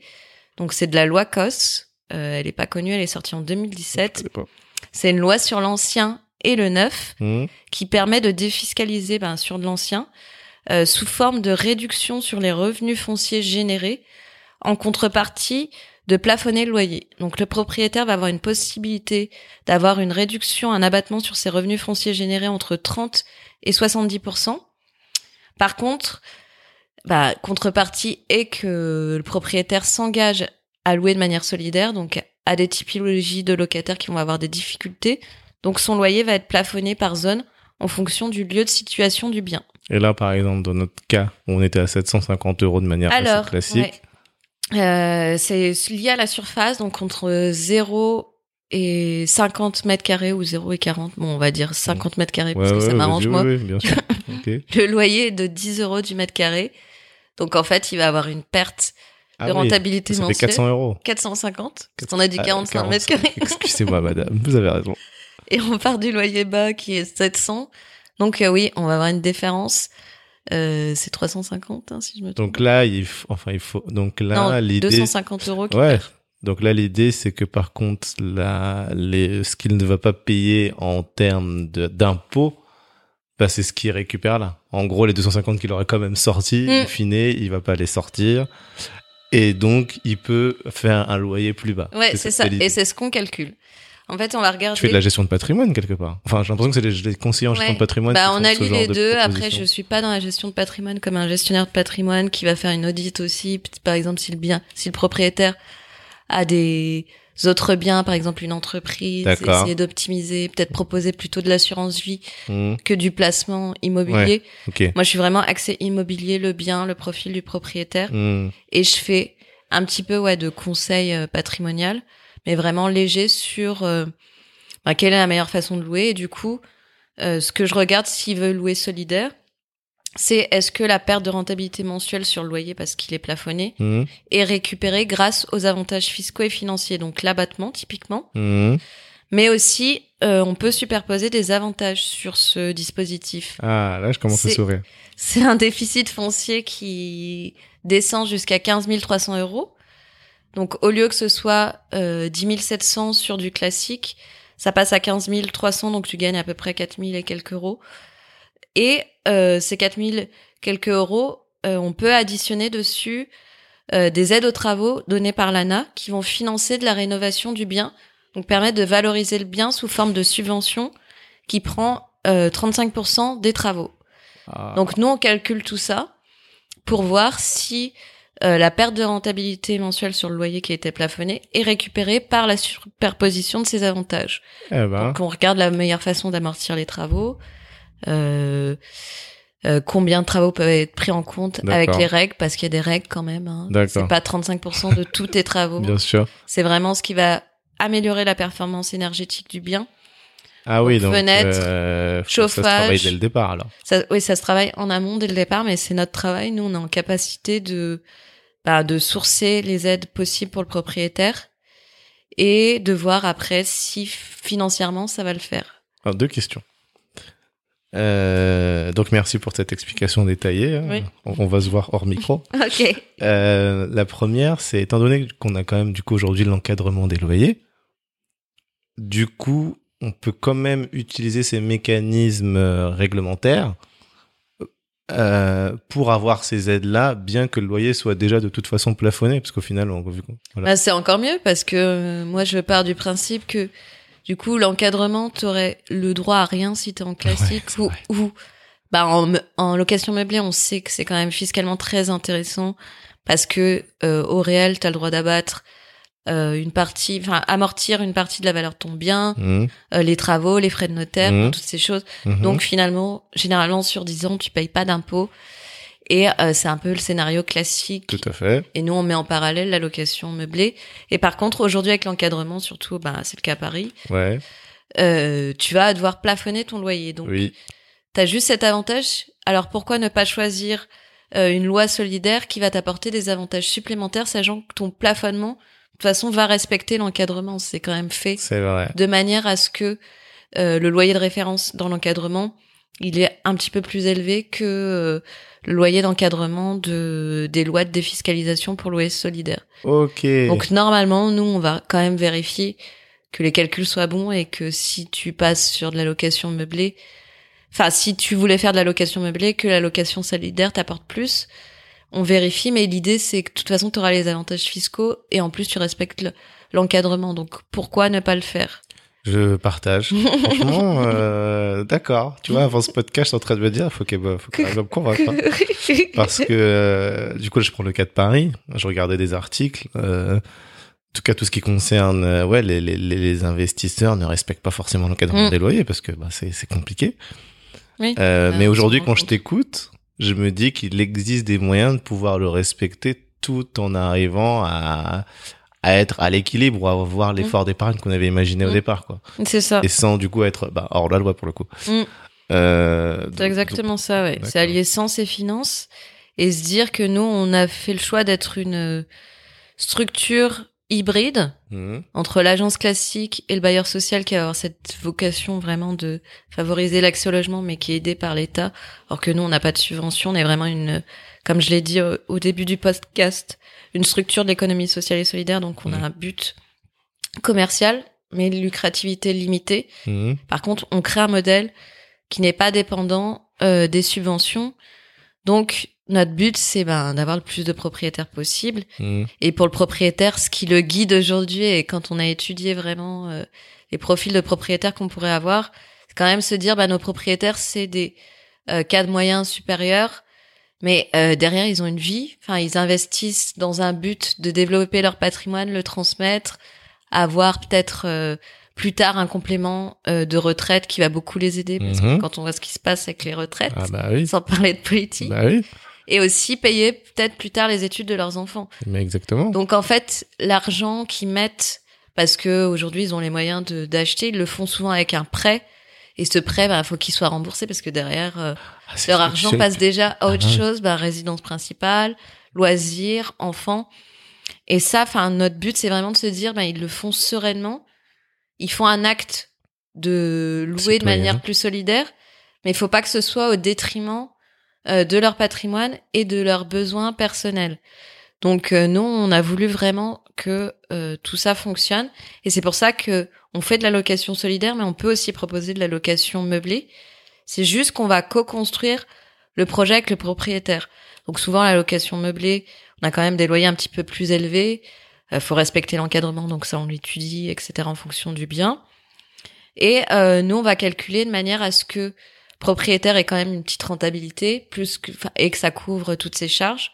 Et on va juste définir un prix de loyer avec lui qui soit en cohérence bah, avec le type de bien et nous nos bénéficiaires qu'on aura derrière, sans que ça lui porte préjudice. Donc souvent là on l'a fait à Paris, euh, dans le 12e, Ah, Voilà, j'habite dans le deuxième. et vers Gare de Lyon. ok. Euh, on l'a mis en location meublée parce que c'est une propriétaire qui va partir à l'étranger. C'était son premier achat ou c'était sa résidence principale. Ok. Quelle surface? 27 mètres carrés. On est quand même dans la tranche haute parce que on n'avait pas d'autre choix. Euh, parce que bah, elle a acheté à un certain prix Ouais. il y a 2-3 ans. Ouais. C'était pour sa RP, donc elle a peut-être mis un peu plus. Et elle a quand même un prêt ben, qui est de avec les intérêts allez, 800 euh, et quelques euros. Ah bah il y a deux, il y a deux, trois ans, 27 mètres carrés, gare de Lyon. Ouais, elle a fait des travaux, pas de travaux? Non, elle avait pas besoin de travaux, elle a juste rafraîchi, mise aux normes électricité. Ouais, donc elle a acheté au moins 250, hors Ouais, frais de notaire. Et Elle a eu la chance d'avoir, il y avait des aides Paris, donc des prêts à taux zéro sur une petite partie, D'accord. plus après des intérêts un peu limités. Mhm. Donc elle se retrouve avec un emprunt, ouais, avec les intérêts euh, d'environ 860. Après, il y a les charges de copro Ouais. et toutes ces choses. Donc le loyer, nous, on est obligé de de mettre, ouais, c'était ça, ça couvre à 860, plus il y a les charges locatives. Donc ça couvre le prêt. Et l'encadrement des loyers aujourd'hui, c'est quoi? C'est 16 euros par mètre carré ou 18 non, non, à Paris? Non, euh, plus. après, on, en fait, il y a encadrement loyer de référence. Donc il D'accord. doit être, pour ce bien, je crois qu'il est à peu près à 20. 20 Et après, on a une possibilité d'augmenter. Bah, là, il est quand même en étage élevé. Il n'y a pas de vis-à-vis.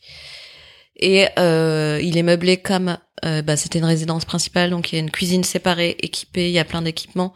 Donc on est au maximum de l'encadrement.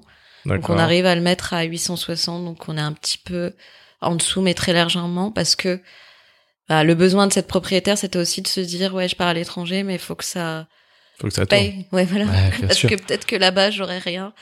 D'accord. Et ouais, je le fais pour euh, et du coup on a orienté pour euh, des actifs plutôt qui sont euh, au début de leur carrière, qui n'ont pas validé leur période d'essai, leur dossier ne passe pas euh, dans des agences classiques parce que quand euh, on l'a pas dit, mais aussi il y a le CDI avec période d'essai Eh ben oui. qui fait que les agences ont peur qu'ils soient rompus, donc euh, te prennent pas non plus. Enfin, je souris, hein, mais moi, je suis travailleur non salarié. voilà. Donc, euh, bah, je pense que c'est aussi ton cas Oui. d'ailleurs. Euh, ce qui veut dire que nous n'avons pas de CDI, hein, nous les entrepreneurs, et moi ça fait pourtant six ans que j'ai mon entreprise, etc. Mais quand on a acheté avec mon épouse, ouais, ça a été compliqué. Ouais. Pourtant, Bah, je n'avais moi, jamais eu de le- rupture de revenus. J'étais passé du salariat à, au freelance, et puis après j'avais l'entreprise, Mm. et j'ai toujours eu des revenus puisque j'ai réussi à avoir un client tout de suite. Mais bon, qui m'explique, bah non, bah ça repart à zéro. Ouais, ça repart. Faut attendre trois ans. Ah, mais si ma boîte, euh, au bout de quatre ans, elle coule, c'est pas... Mhm. non, non, c'est c'est trois ans. Ok. Mais Ah oui, ça, ça repart à zéro, faut attendre trois ans, Ah d'accord. ouais, ouais. en gros, bah, je suis Oui, considéré cette maintenant logique, ouais, entrepreneur. veulent euh, alors que j'avais jamais eu de rupture de revenus. En fait, moi, Mm. c'est ça qui m'a choqué. Oui, mais parce qu'il n'y a pas de logique, ils sont vraiment fermés sur euh, l'administratif en se disant, ouais, il me faut trois ans de preuves. En fait, le boulot de la banque, c'est- pas prendre pas de risques. Non, Exactement. en fait, c'est juste qu'on se, enfin, on se trompe. On croit que la banque, elle est là pour prêter de l'argent, mais non, elle est là pour ne pas prendre de De risques. risques. C'est Ouais. tout. Maintenant qu'on le sait, bah, Mm. il y a plus de problème. Mais sur un achat immobilier, je me dis, ils hypothèquent, enfin, ils ont une possibilité de récupérer le bien et qu'il n'y a pas de perte Évidemment. de valeur parce qu'ils vont vendre soit au prix, soit s'ils veulent vraiment aller euh, plus vite. Et voilà, elle s'y retrouve, sachant que un emprunteur paye en premier ses intérêts, donc. euh, Mais, mais- mais bien sûr. Aïe, aïe, aïe. Bref. Euh, on est rentré bien dans Gestia Solidaire. Du coup, je t'ai coupé sur le POC, tu vois, avec la personne qui t'avait donné le premier bien. Euh, et ce qui m'intéresse aujourd'hui, du coup, euh, les chiffres clés de Gestia Solidaire. Bon, j'ai vu, t'as fait un post dernièrement, je les ai devant les yeux, mais je te laisse nous en parler. Alors, les chiffres clés aujourd'hui, ben, c'est qu'on a euh, plus d'un an d'existence. Donc, on a créé le 14 mars 2020, Ok. donc un mois, un an et trois mois. Euh, donc, on est très content d'être arrivé là. Euh, on a eu la chance de nouer aussi, parce que c'est une des autres activités. Donc, j'ai parlé beaucoup des propriétaires particuliers, mais on a une activité où on veut co-construire l'offre de logement alternatif de demain avec les acteurs du logement. Donc, notamment les bailleurs sociaux D'accord. qui ont un objectif quinquennal de doubler le parc de logements à destination des étudiants sur le parc. HLM. Donc toi, tu vas être fournisseur de logements pour Pas les fournisseur, mais je vais être euh, partenaire de euh, justement bailleurs sociaux, acteurs du logement, pour les aider soit à gérer les biens, soit à co-construire l'offre. Parce que en fait, Ah. euh, je l'ai pas dit dans la présentation, mais le blocage, il est, bah, les gens se font refouler des agences par manque de garantie, De garantie. donc les trois choses qu'on a évoquées. Mhm. Mais derrière, quand ils cherchent à se loger sur euh, du logement social HLM, en fait, ils sont pas prioritaires. Parce qu'il n'y a Oui. pas assez d'offres disponibles. Ouais. Donc leur demande n'est pas assez urgente. Et les délais d'attribution vont être entre 3 et 5 ans. Et ces personnes, en fait, elles ont vocation à changer de, enfin, de statut parce que l'étudiant, bah, il va trouver un travail. Et euh, la personne active qui a aujourd'hui des revenus peut-être plus limités, normalement, son activité va prospérer ou en tout cas la situation va arriver à se débloquer. Pareil, une famille monoparentale, normalement, les enfants grandissent, après ils sont capacité Mhm. voilà, d'avoir des besoins différents. Donc nous, on s'est dit qu'aujourd'hui, ben, il y a le parc privé avec les propriétaires classiques qui alimentent en fait le 90% du parc locatif, qui détiennent le foncier. Mhm. Et le reste, c'est les bailleurs sociaux et tous les bailleurs privés euh, qu'on peut voir qui construisent en fait du neuf et qui sont là pour absorber la problématique de mal logement, bah, les bailleurs sociaux typiquement. Ok. Et ces bailleurs aujourd'hui, ils sont pas en capacité, en tout cas, ils ont construit pour du familial. Se dire, on construit des grandes surfaces pour du familial Mhm. et ils savent pas gérer la demande justement de ces personnes un petit peu hybrides, étudiants, actifs sans CDI, qui ont besoin de mobilité, des logements peut-être plus petits, mais sur du court terme, Court terme. avec euh, Ok.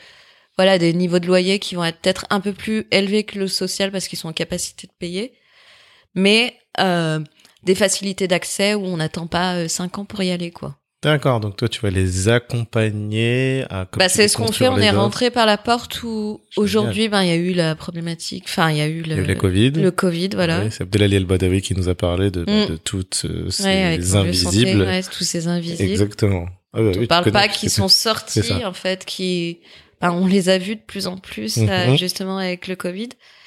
Et du coup, ils commencent à mettre les moyens pour se dire, euh, ben, aujourd'hui, il faut créer une offre de logement pour ces personnes-là. D'accord. Donc nous, ce qu'on veut, c'est les aider sur la gestion locative, donc vraiment identifier les besoins, arriver à sourcer les personnes et ensuite gérer les biens.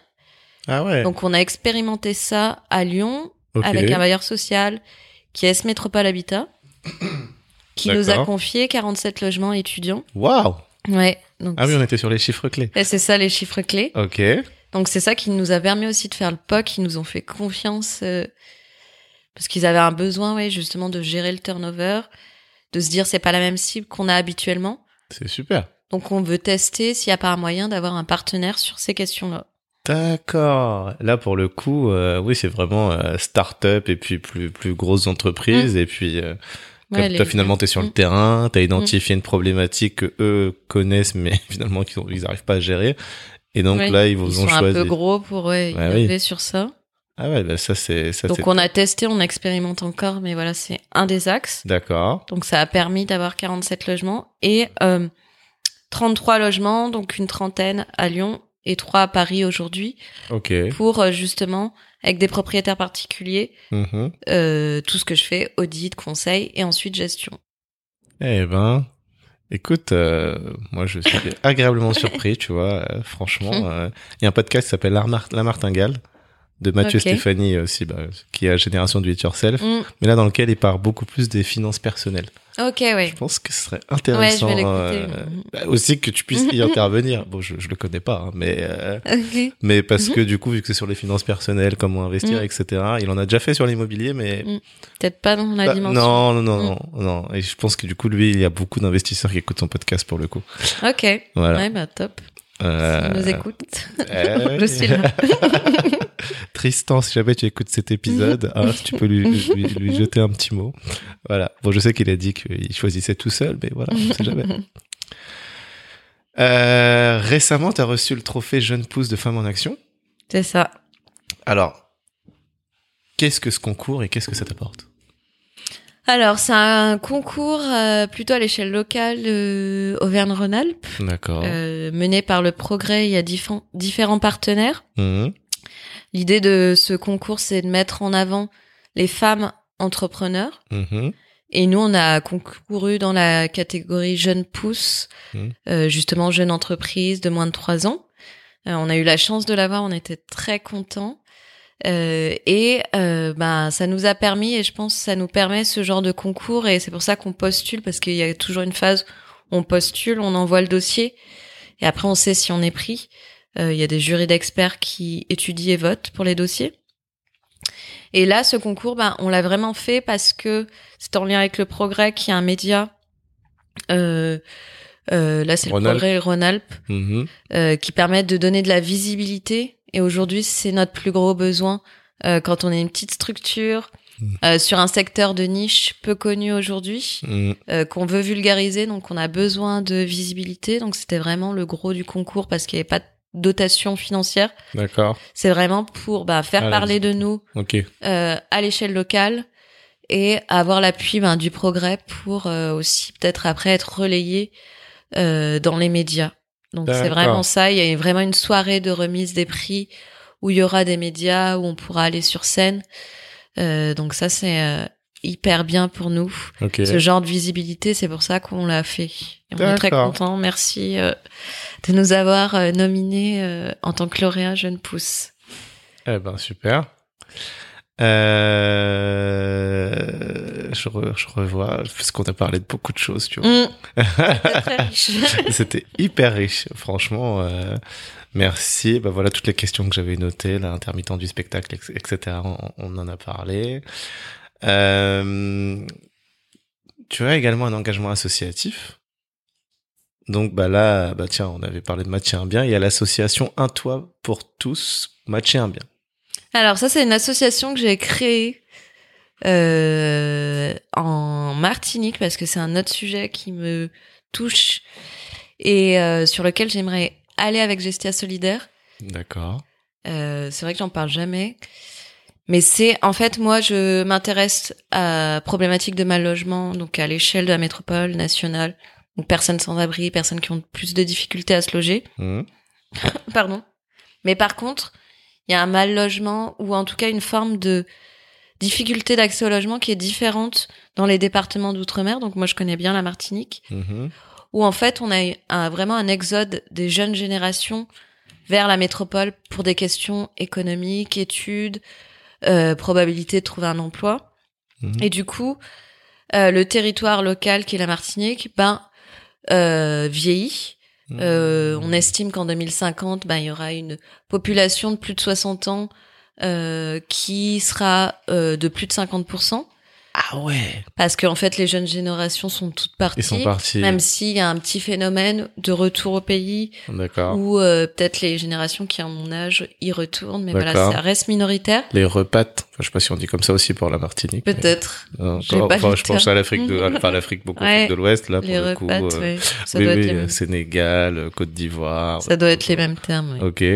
C'est le même principe. Et du coup, euh, par contre, en Martinique, ils sont beaucoup propriétaires de leurs terrains qui sont des héritages familiaux. D'accord. Donc euh, nous, on a hérité d'un bah, du terrain de, mes- de ma grand-mère D'accord. qui allait à ses huit enfants. Après, ça se divise. Ok.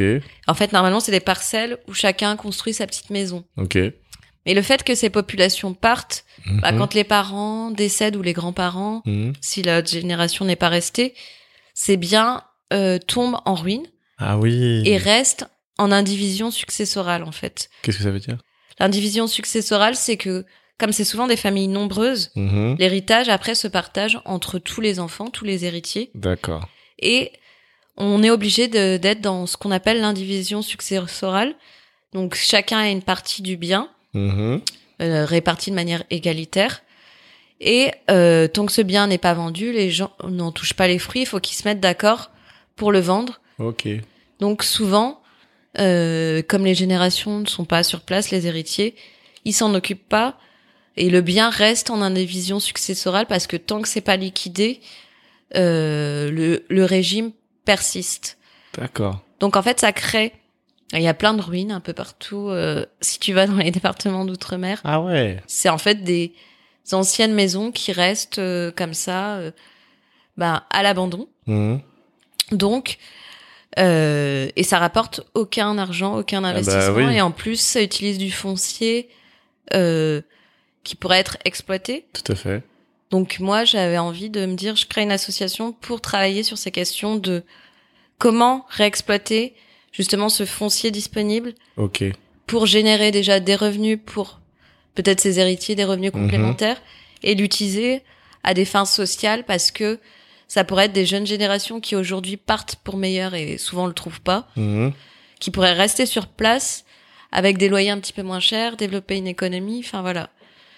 Donc, ça serait le but ultime. C'est vrai que ça serait une des choses où j'aimerais partir en Martinique parce que moi, j'y ai jamais vécu. D'accord. Et ma mère y vit Oui. pour justement bah, développer ce projet. Mais quand j'aurais déjà pu euh, développer bien Gestion Solidaire. Tout à fait. En tout cas, ça te tient à cœur. Ouais, c'est ça. Ok. Eh ben, dis donc. En tout cas, euh, moi, ce que je note, c'est ta vision qui est super claire. Oui. Franchement. euh, Alors, comment on peut t'aider? Et ben aujourd'hui, ben nous l'aide qu'on peut avoir, c'est là on lève des fonds, on essaye de lever des fonds parce qu'on a une ambition d'accélérer. Mhm.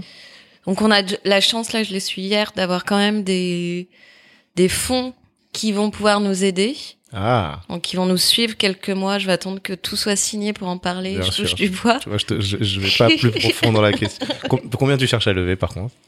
L'ambition, c'est un million parce qu'on veut lever beaucoup pour accélérer. D'accord. Après, on regardera la réalité parce qu'il y a aussi ben, les investisseurs Mhm. ont besoin de métriques pour investir Bien sûr. qu'on n'aura peut-être pas euh, au moment de la levée de fonds. Ah, c'est vrai?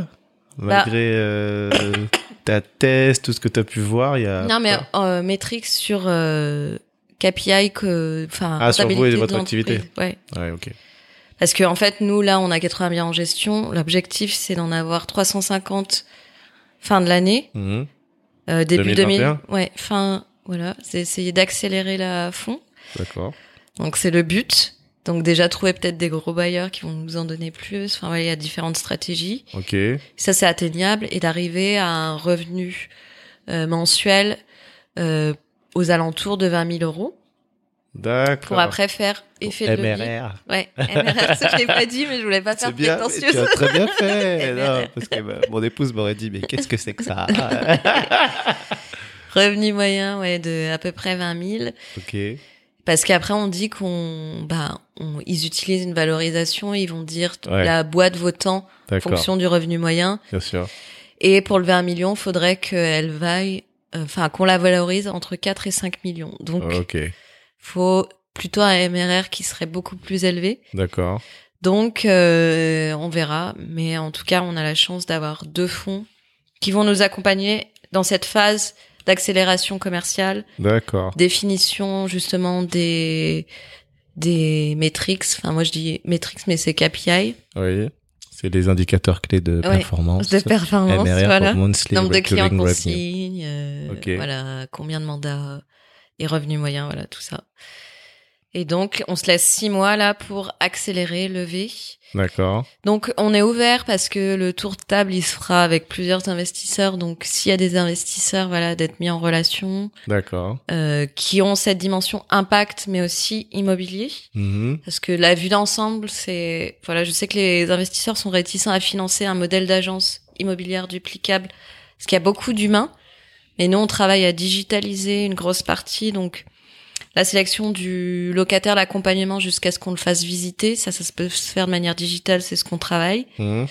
Euh, la modélisation économique, tout le conseil, donc ça, c'est de l'audit qui peuvent être fait de manière digitale, donc c'est ce qu'on travaille aussi, qu'on développe. D'accord, c'était une de mes questions. Parce Ouais. que comme il y a beaucoup d'études cas par cas par rapport à la situation Mm. fiscale euh, de l'investisseur, je me suis dit, ah ouais, c'est quand même, ça prend quand même beaucoup de temps. Après, l'idée, coup- c'est qu'on a des outils là internes. D'accord. On modélise à partir des données clés Ok. et ça sort tous les scénarios. Ah ouais. Oui. Toi, t'as dit que t'étais littéraire, mais j'ai même vu dans ta thèse qu'il y avait des, des formules. Ouais. Mais j'ai travaillé ça, j'ai appris après les chiffres, Ok. Ah ouais, justement ouais. chez euh, Ethique. D'accord. Et euh, après, euh, grâce à mon MBA, on avait beaucoup de cours en finance. Des formules poussées, je précise. Hein. Parce que moi, j'ai fait une école de commerce, mais c'est des formules que j'ai jamais vues. hein. Ah oui Ah non, non, non. Oui, parce que c'est de l'économétrie, donc c'est de la régression, toutes ces choses. Ouais. Voilà. Non, mais donc, enfin. Mais moi, j'aimais voilà. pas beaucoup. Hein. Bah, J'ai essayé de négocier avec justement mon maître de thèse de pouvoir faire du comparatif plutôt que de la régression. Ah oui, ok. Euh, D'accord, donc tu es en train de digitaliser tout ça pour Mm. que le modèle Justement avec soit euh, Emmanuel, mon frère, ouais, voilà, pour scaler. Ok, et que là les investisseurs se disent oui, ok, on n'a pas besoin de mettre non plus Oui, à chaque fois qu'il faut que- grandir, Mm. mettre des humains. Si tu mets des humains, Mm. bah c'est de la charge. Et la charge, Voilà. on sait que c'est les plus grosses charges, c'est les salaires. Mm.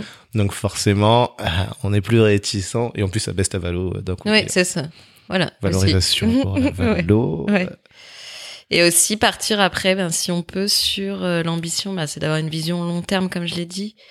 Donc pas qu'à l'échelle de la France. Mhm. Et euh, de la construction, si on peut construire quand euh, on aura les moyens, nos propres logements. Donc Ah avoir oui. du foncier aussi, quoi. Waouh En fait, t'as déjà ta vision à 20 ans. Hein Oui. eh ben, C'est bah, l'objectif. Bah, je préfère qu'on. Je pense qu'on est aligné. On est aligné avec mon frère sur l'objectif long terme, c'est d'avoir quelque chose de gros et de se dire, bah, on se donne tous les moyens pour y arriver. On verra comment ça évolue. Mais en tout cas, c'est euh, la ligne qu'on qu'on garde d'accord. pour être focus, mais aussi motivé parce que euh, on se dit que c'est à grande échelle qu'on pourra aider et si on peut faire quelque chose de gros. Moi, j'y crois en tout cas. ok, Ouais, merci. Euh, franchement, Mhm. déjà l'immobilier, voilà, on sait que c'est un placement. Mm. euh, déjà, c'est l'un des placements préférés des Français. Mhm. Après l'assurance vie, je crois. Oui, c'est ça. C'est un placement normalement qui est sûr.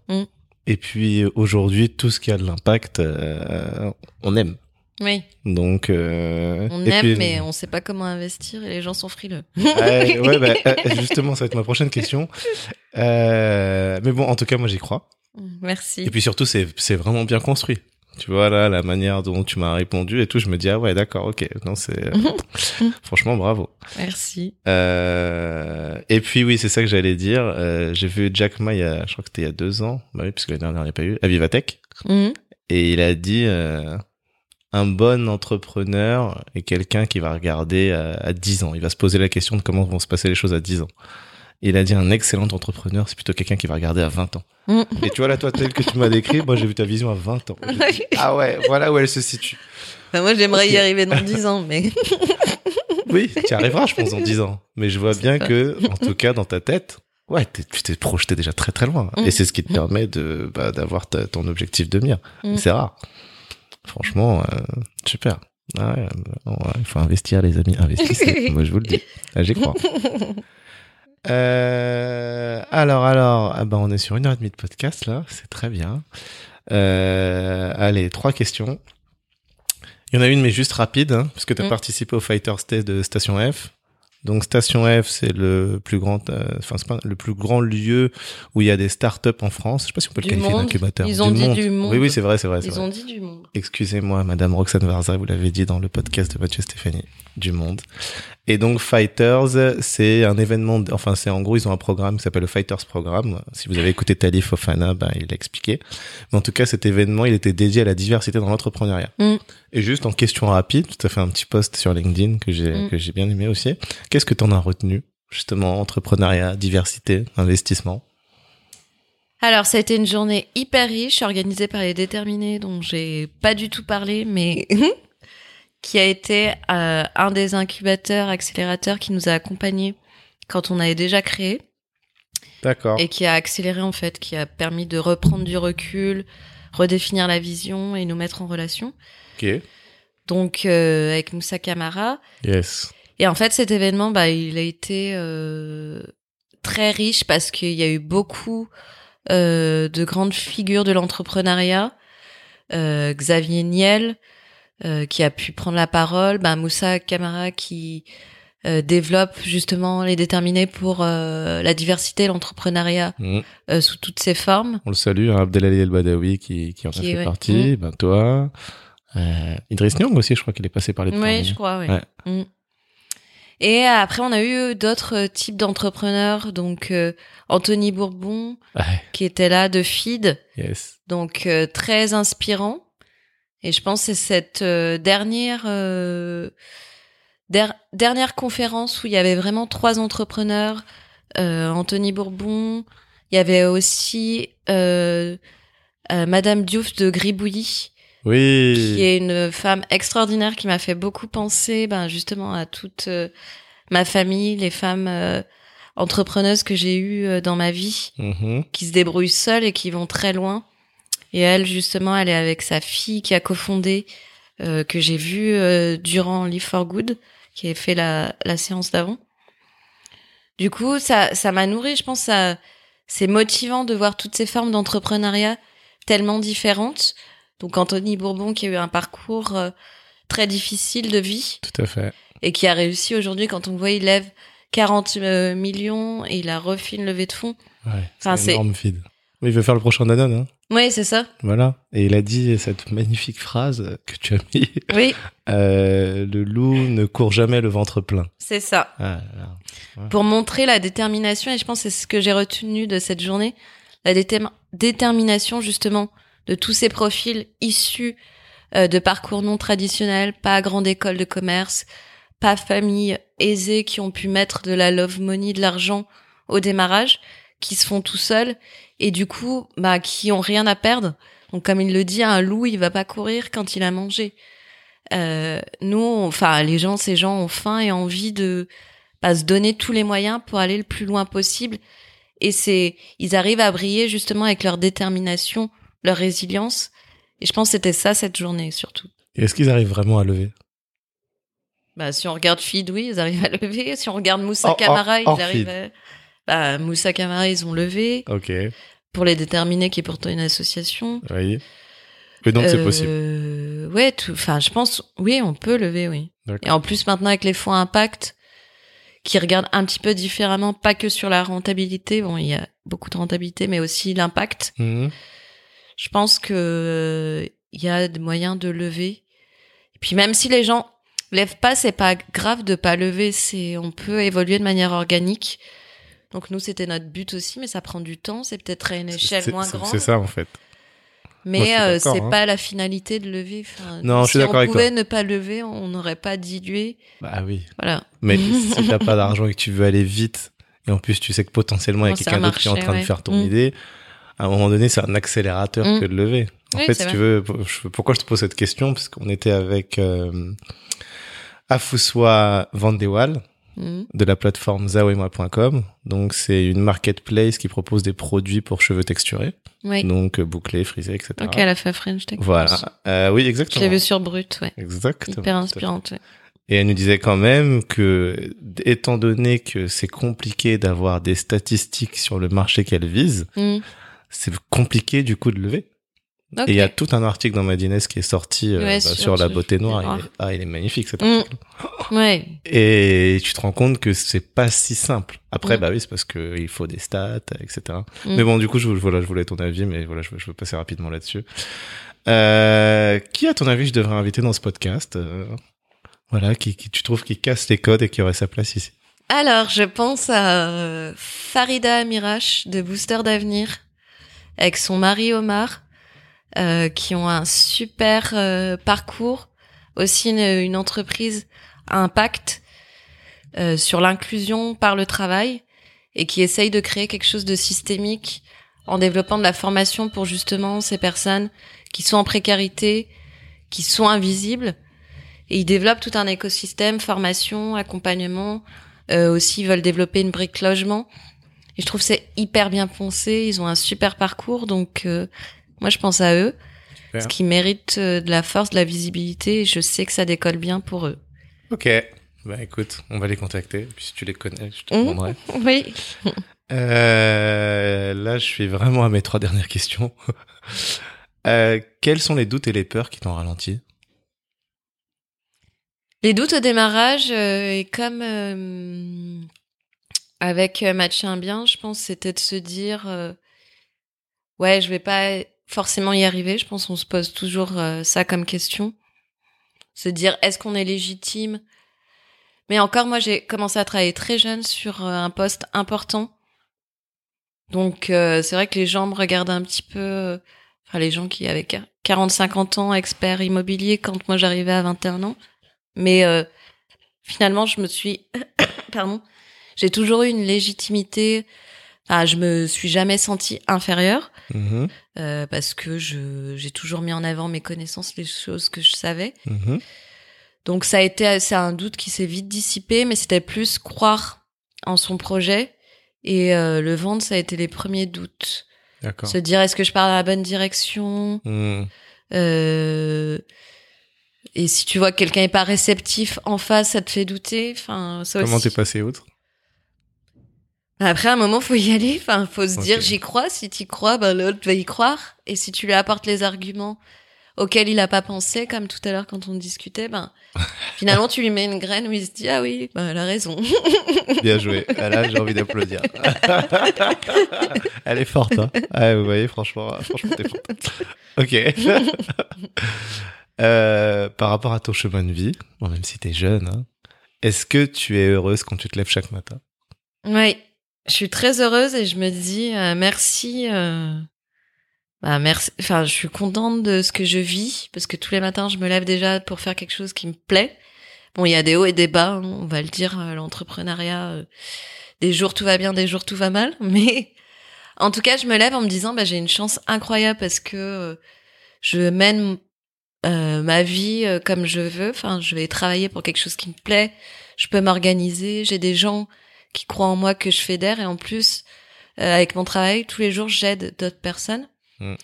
donc ça c'est la plus belle euh, gratification quand euh, on a un locataire en quel euh, qui vient nous voir avec une difficulté d'accès à logement et qu'on arrive à lui trouver une solution qui lui paie, plaît et qui nous remercie ben ça en fait c'est euh, toutes euh, toutes les choses qui me font me lever le matin donc je suis hyper heureuse là actuellement ouais. Super. Qu'est-ce qui te permet de te dépasser, d'aller toujours plus loin? Alors, c'est de ce qui me permet de me dépasser, c'est de ne pas me fixer de limites et de vraiment me dire que quoi qu'il arrive, euh, j'y arriverai. Ok. Et aussi, ben moi j'ai une pensée forte. Je pense quand je travaille bah, pour euh, ma famille, surtout ma mère, en me disant D'accord. voilà, je pense elle me soutient dans toutes mes actions, donc je sais qu'elle est derrière moi. Et ça, ça me motive à me dire, euh, voilà, si j'ai pas, j'ai pas le droit d'avoir un coup de mou parce Ah. qu'elle est là derrière et que quoi qu'il arrive, même si ça va mal, Mhm. elle sera là. Donc c'est vraiment ça. Waouh, la famille. C'est beau. On est bon? Eh bien, écoute, je vais conclure ce super podcast. Merci à toi. Bah merci à toi, c'était un super moment. Euh, j'ai parlé de beaucoup de choses dont je parle jamais. Ah bah, tant mieux. je suis content. C'est dur de me faire parler, donc. euh, Ah, bah, écoute. tant mieux. Mais euh, en même temps, c'est parce que tout c'est hyper clair dans ta tête. Alors moi, je dirais que casser les codes à la manière de Anne-Sophie Thomas, déjà la première chose, c'est allier sens et finance. Construire l'immobilier de demain, c'est-à-dire aider les personnes en mal logement et quelque chose qui est aujourd'hui mesuré que par la Fondation Abbé Pierre, ben, de pouvoir accéder à ce logement. On parle des étudiants sans garant, des actifs sans CDI, des familles monoparentales qui gagnent moins de 1 fois 5 le SMIC. Et surtout, ce qu'elle a noté et qui m'a interpellé, c'est que toutes ces personnes-là, elles ont quand même un budget logement, enfin en tout cas une part qui est réservée, qui est parfois plus élevée que des personnes qui ont des revenus ben, plus élevés aussi. Donc, tous, ces, tous les investisseurs, toutes ces personnes qui ont des biens, eh ben, allez voir Gestia Solidaire, parce que vous avez vu aussi que l'analyse qu'elle fait, elle est ultra pointue et que dans tous les cas, ben, ce sera bien pour vous. Merci, merci Anne-Sophie. Merci à toi. Félicitations, vous êtes arrivés au bout de cet échange. J'espère qu'il vous a plu et surtout que vous y trouverez des clés pour aller plus loin dans vos projets. Si vous avez aimé, un partage à une personne de votre entourage et une note de 5 étoiles sur Apple Podcast sont un vrai coup de pouce pour moi. Pour me faire des retours, proposer des invités, ça se passe à l'adresse contact@casserlescodes.fr. Merci encore, à très vite pour un nouvel épisode de Casser les codes.